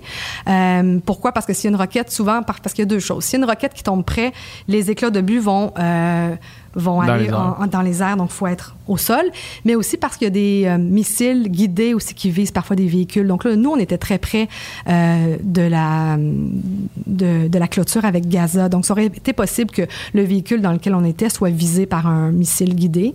Donc là, dès qu'il y a une alarme, on sort de la voiture puis on se met plus loin au sol. Donc, euh, je l'ai vécu, puis c'est vrai que j'ai pas eu peur pour ma vie euh, durant ces, ces moments-là, mais j'ai pu comprendre par contre l'inquiétude des Israéliens. C'est vraiment dans ces moments-là où ça aide comme journaliste à comprendre mieux comprendre le narratif des Israéliens. Après à Gaza, c'est là peut-être où j'ai peut-être eu- eu peur pour ma vie à un moment donné où euh, il y avait la marche du retour. Je ne sais pas si ça vous dit quelque chose. C'est OK. euh, quand Trump a dit que Jérusalem était la capitale d'Israël, ça a soulevé un tollé dans les territoires palestiniens. À Gaza, ils ont cho- choisi de manifester contre cette décision-là pour réclamer Jérusalem et réclamer leur droit au retour des réfugiés. Et donc, par milliers, les Gazaouis sont allés manifester le long de la clôture avec Israël et euh, ils menaçaient. Est-ce que c'est littéralement une clôture? Ouais. Il y a des certains bouts, c'est des murs en béton. Puis il y a d'autres bouts, c'est vraiment juste des barbelés. Oui. Et donc, euh, ils étaient là, puis ils se sont rendus jusqu'à la clôture et ils menaçaient, ils arrivaient avec des grosses pinces, puis ils menaçaient d'ouvrir pour eux retourner chez eux. Ce que, ce, qui, ce que eux considèrent comme chez eux. Et donc, évidemment, qu'Israël a eu peur de- de- de- de- d'avoir des infiltrations, je le mets entre guillemets, sur son territoire. Donc, ils ont déployé des snipers israéliens tout le long de, de la clôture. Vraiment le long des 40 km de la bande de Gaza. Puis c'était des milliers de, de Gazaouis qui allaient euh, manifester aussi contre le blocus. Alors, c'est une manifestation qui englobait toutes leurs revendications. Il y a eu beaucoup de morts euh, par balle euh, et surtout beaucoup de blessés parce que les snipers visaient les Palestiniens principalement dans les genoux. Euh, et donc, il y a eu énormément de, de- de blessés graves, euh, des gens qui sont handicapés aujourd'hui. Et je me trouvais dans la zone tampon de 300 mètres. Donc, ça, Entre les snipers puis la grille de métal? non, entre la grille de métal et euh, les- la, la partie plus sécuritaire. Parce que Ok, dans le fond, vous avez Israël d'un côté, il y a une clôture, puis ensuite c'est Gaza. Mhm. Si tu entres dans les 300 mètres de la zone tampon, là, tu deviens un peu une menace pour Israël. Donc, tu peux être la cible d'un tir. Et donc, moi, je faisais des entrevues, c'est en début de journée. C'est un vendredi où il y avait encore des manifestations. Et, euh, là, on s'approche et je fais une entrevue avec un vendeur de crème glacée. C'est un petit monsieur qui a, une famille qui vend de la crème glacée pour trois fois rien. Et donc, moi, je, je suis pour la radio et je fais une entrevue, puis j'ai mon fixeur avec moi. Et là, on entend clac, clac, clac, clac. Ça, c'est des. On s'imagine qu'un bruit de, de, d'armes, ça fait beaucoup plus de bruit que ça. Non, des petits claquements tout petits. Ça, ça voulait dire qu'il tirait, tu sais. Et là, j'ai comme. J'ai dit à mon fixeur, ben là, qu'est-ce qu'on fait? Parce que j'entendais claquer des balles. Je trouvais que c'était. euh, Bon, il y, avait un journaliste qui avait été tué dans les semaines précédentes avec une veste par balle écrit presse dessus. Ah ouais. Et donc, les snipers israéliens qui sont pas si loin que ça, moi, je les voyais. Je veux dire, ils sont, sont pas loin. Ils ont aussi dans leur, avec leur fusil, j'imagine, un, un- une espèce de Un viseur, un viseur, exactement. Mm. Donc, pour voir euh, où ils visent, ils, ils savent. Ils- C'est pas, c'est pas au hasard, ils visent pas au hasard. Et donc, euh, et donc là, j'ai eu un petit frisson. Je me suis dit bon, je pense que je vais reculer quand même. Je voulais absolument aller sur le terrain pour voir qui se trouve dans la zone tampon. Parce que le, Israël disait que c'était principalement des combattants du Hamas qui allaient là. C'est comme ça qu'ils justifiaient la répression très forte de ces rassemblements-là. Puis s'il n'y avait pas de journalistes dans la zone tampon pour aller voir, est-ce que c'est vraiment des militants du Hamas? Les gars, ils vendent de la crème glacée.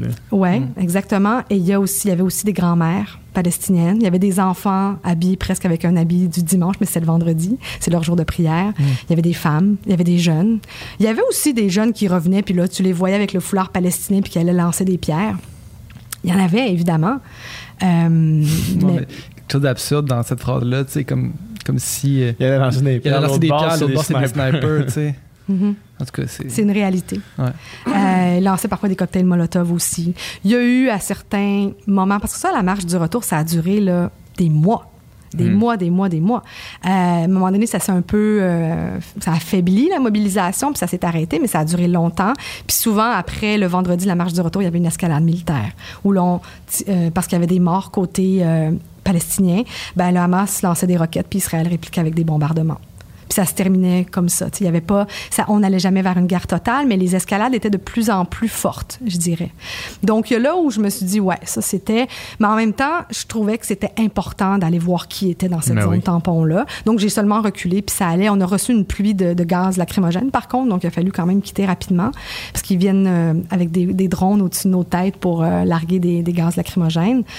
Euh, ça, j'ai- cette fois-là, j'ai pas eu peur pour ma vie, mais je me suis dit, bon, on Ouais. prendra pas de, de risque. là, on va Quand on vit, quand on voit, mettons, euh, ces scènes-là, puis cette réalité-là de ces gens-là, puis que tu entendre les balles siffler autour de. Est-ce que ça. c'est quelque chose qui change à l'intérieur de. Est-ce qu'après ça change une perspective euh, sur la vie en général? Ben, Plus philosophique comme question. Oui, mais- c'est très philosophique. Euh, quand, ben, j'ai vu beaucoup de blessés graves. Je suis allée Ouais. dans les centres d'MSF aussi. Puis après, je me disais, c'est vrai que je me disais, mes petits bobos, là, hein, on Ouais. va arrêter d'avoir. De...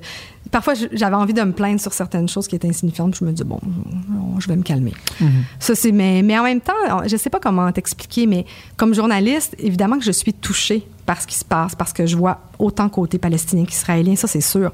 Puis moi, ma méthode de travail, c'est que je me laisse imprégner par ce que je vois, par ce que je vis. Je laisse les émotions monter. Ça m'est déjà arrivé dans une entrevue quand j'étais au Kurdistan irakien où j'ai pleuré parce que j'étais trop touchée, parce que j'entendais un père qui avait perdu ses deux filles aux mains de l'État islamique, du groupe État islamique, qui les cherche encore aujourd'hui, hein, qui avait été otage, euh, fait euh, esclave sexuel.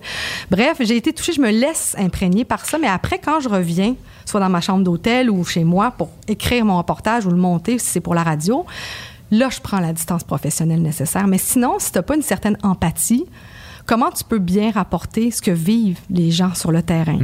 Puis moi, je pense que c'est ce qui est le plus intéressant en journalisme, oui. c'est d'aller à la rencontre des gens de la rue. Je veux dire, la diplomatie, euh, l'histoire, les couches géopolitiques, euh, la, la théologie. euh, euh, tu sais, ce conflit-là est com- il peut, peut paraître complexe, mais quand on va parler aux gens dans la rue, là, il n'y a vraiment rien de compliqué. Ouais. Hmm. Puis j'imagine que, tu sais, euh, là, je, je vais extrapoler, mais quand tu vois ça, c'est plus difficile après ça de. j'imagine de- de- d'être. euh, d'accepter quand des gens euh, ici disent que les mesures c'est pour contrôler la population là, tu sais les mesures sanitaires mettons là, Ça me Quand- fait sourire. c'est ça. C'est me genre, ah ouais, tu penses qu'un gouvernement qui veut contrôler la population, c'est ça qui nous laisse aller dans un parc puis faire ce qu'on veut, là, tu sais? Mhm, J'imagine mhm. que ça remet en perspective, ça aussi. Ben, ça me fait sourire, mais je passe mon tour. ouais, Ouais, c'est Ah ça. je comprends. Ouais. Puis j'imagine aussi que, tu sais, en début de, de podcast, je disais, tu sais, des fois, la perception ici, euh, on comprend pas justement la, la, la, la complexité de ces conflits-là, puis aussi, on, on, de pas l'avoir vu, de pas l'avoir vécu, de pas le- avoir un contact avec euh, ces réalités-là, c'est difficile d'avoir justement l'empathie nécessaire Mhm. pour comprendre un peu la réalité des, des, des honnêtes citoyens des deux côtés. De, de- Mhm. Fait que j'imagine aussi, des fois, quand, en entendant ici la perception de certaines personnes, quand on parle de ces affaires-là, tes oreilles doivent scier aussi. Depuis euh, quelques jours, euh, je te dirais que mes oreilles cillent. là. Ouais, Ah ouais. ouais? Non, je, j'entends des choses. Moi, je trouve pas plus acceptable les commentaires antisémites contre les Israéliens, contre les Juifs. Mm. Parce, à cause de ce qui se passe à Gaza. C'est pas plus acceptable. Mm-hmm. Et l'inverse est vrai aussi. Euh, les commentaires, que ce soit islamophobes ou anti-palestiniens, il n'y a rien de ça que moi je Ouais. trouve acceptable. Mhm. De toute façon, dans tous les conflits, moi, je prends le parti des civils. là. Je veux Ben dire, oui, peu importe, c'est- peu importe la situation. Moi, c'est ce qui m'intéresse le plus, c'est les conditions de vie de ces gens-là. Ouais. Est-ce que le droit est respecté, le droit humanitaire, le droit international, c'est souvent ma ligne. Les droits humains, hein, les droits de la personne, est-ce que c'est ça, c'est respecté? Euh, J'accepte pas, non, effectivement, d'entendre des remarques comme ça. Je vais réagir, mais j'ai aussi beaucoup entendu, c'est la raison pour laquelle j'ai accepté de, de venir jaser avec vous euh, dans ce podcast, mais j'ai entendu aussi de, beaucoup de, de faussetés là, euh, qui se sont dites sur, euh, sur le conflit israélo-palestinien. Euh, Veux-tu en rectifier quelques-unes? Sans, sans nécessairement nommer qui non, non, non, je vais pas régler des comptes, mais, mais, mais juste, je comprends que ça peut être compliqué, mais faut donner le temps nécessaire pour la compréhension de ce qui se passe parce que sinon, on ne joue pas notre rôle comme journaliste Mhm. et comme média. Je comprends que dans les médias traditionnels, c'est plus compliqué, on n'a pas beaucoup de temps, mais justement, la minute 30 que tu as pour le faire, choisis les bons mots. Mhm. Ouais. C'est important. C'est pour ça aussi, tu sais, que j'ai aimé ça. euh, à tout le monde en parle, justement, que Agnès Gruda, à la fin, quand elle a dit euh, d'arrêter de, de dire les Juifs ci ou les Palestiniens ci, de, de faire des grandes généralités. C'est c'est pas le peuple n'est pas la décision de son État, etc. Puis c'est Ouais. pas un bloc monolithique. Il n'y a rien qui, est, rien qui est si simple. là. La société israélienne est très, très diversifiée. On peut pas dire les Israéliens comme si c'était un, un bloc monolithique, justement, ni les Palestiniens. Mhm. Il y a plusieurs identités dans chacun des camps, c'est vraiment complexe.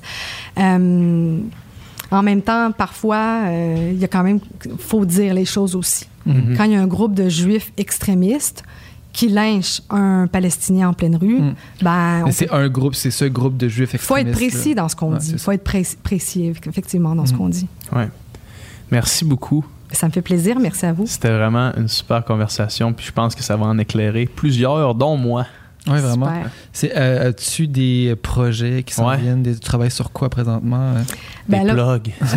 Plugs. c'est ça. Je suis, euh, ben là, j'avoue que je, je suis ce qui se passe là-bas et je meurs d'envie de m'acheter un billet d'avion. Ah ouais? Ouais. Ah ouais? Toi, tu vois ça, tu fais Oh, allons-y. Ben oui, parce que je me dis, ils ont besoin des journalistes qui comprennent le contexte Ouais. pour aller couvrir. Euh, c'est des, j'ai des amis qui sont encore là-bas. C'est des territoires que je connais bien. Je suis Est-ce que tu irais fois. même, mettons qu'il n'y a pas de, de cessez-le-feu, tu irais là quand même? Si j'étais en- actuellement à Jérusalem, oui. Là, le checkpoint pour entrer est fermé, mais Ouais. dès qu'il ouvrirait, c'est sûr et certain que j'irais. Là, comme indépendante, mon problème, ça c'est une autre réalité, le journalisme indépendant, c'est que ça coûte extrêmement cher, se rendre là-bas. faut payer pour un fixeur aussi sur place à Gaza, on n'a pas le choix, c'est une règle du Hamas. Tu l'as mentionné, le fixeur. Fixeur, c'est quelqu'un de là-bas qui t'aide dans. Exactement, c'est souvent un journaliste local qui va mettre son nom sur le permis du Hamas puis qui est responsable de toi. Donc, euh, si tu dis une connerie, lui peut vivre les conséquences de ça aussi. Le Hamas, c'est pas non plus un enfant de cœur. C'est pas un groupe Mhm. ouais. euh, euh, simple. Y a pas, euh, tu vis pas 100% librement non plus dans la bande de Gaza. On en a pas beaucoup parlé, mais, mais c'est le cas aussi. Donc, euh, le Hamas contrôle quand même qui entre sur son territoire. Donc, c'est ce que j'aurais envie, mais c'est un peu compliqué pour l'instant. Donc, là, je, je suis ce qui se passe. Moi, je travaille comme temporaire à Radio-Canada. Donc, je, fais, je fais de la rédaction, de la présentation, de bulletins de nouvelles. Je travaille dans, je participe à des balados. Bon, je fais pas mal d'affaires. Euh, J'ai des projets personnels à côté, mais pour l'instant, je, je vous dirais que ce que je, je fais, c'est que le, la nuit, euh, quand je suis ce qui se passe à Gaza, que mon fils se réveille euh, dans la chambre à côté, puis que j'essaie de l'entraîner à ce qu'il s'endorme tout seul, ben, je lui dis, OK, viens dormir dans le lit avec maman parce que je, je vois ce que les mères vivent à Gaza Mm. euh, et, et- et en Israël. Puis je trouve ça extrêmement difficile de- d'être témoin de leur euh, réalité sans pouvoir faire quoi que ce soit. Je me sens très impuissante, fait que j'essaie de, de me rendre compte de mes privilèges. Hmm. Merci beaucoup. Je vous Ouais, en prie. merci. merci à vous. Merci d'avoir écouté ce podcast jusqu'à la fin. J'espère que vous avez apprécié la conversation. Ça prouve que vous êtes de réels fans de conversation et du Sans Fil Podcast et on vous remercie vraiment euh, beaucoup. Si vous voulez avoir plus de contenu, plus de conversation, c'est sur Patreon que ça se passe. Yes, sur Patreon, non seulement on met tous les podcasts en ligne au moment où est-ce qu'on les tourne, donc on a beaucoup de semaines d'avance sur le Patreon, mais on fait aussi des encore moins de filtres qui sont exclusifs aux membres Patreon où est-ce qu'on parle, Dom, Nicole et moi, euh, de la conversation qu'on vient d'avoir, où est-ce qu'on va un petit peu plus en profondeur dans certains sujets qu'on voulait aborder ou qu'on a abordé pendant le podcast. Donc, euh, allez sur notre page Patreon, les- le lien vers ça va être dans la description du podcast. Fait que merci encore une fois de nous avoir écoutés jusqu'à la fin.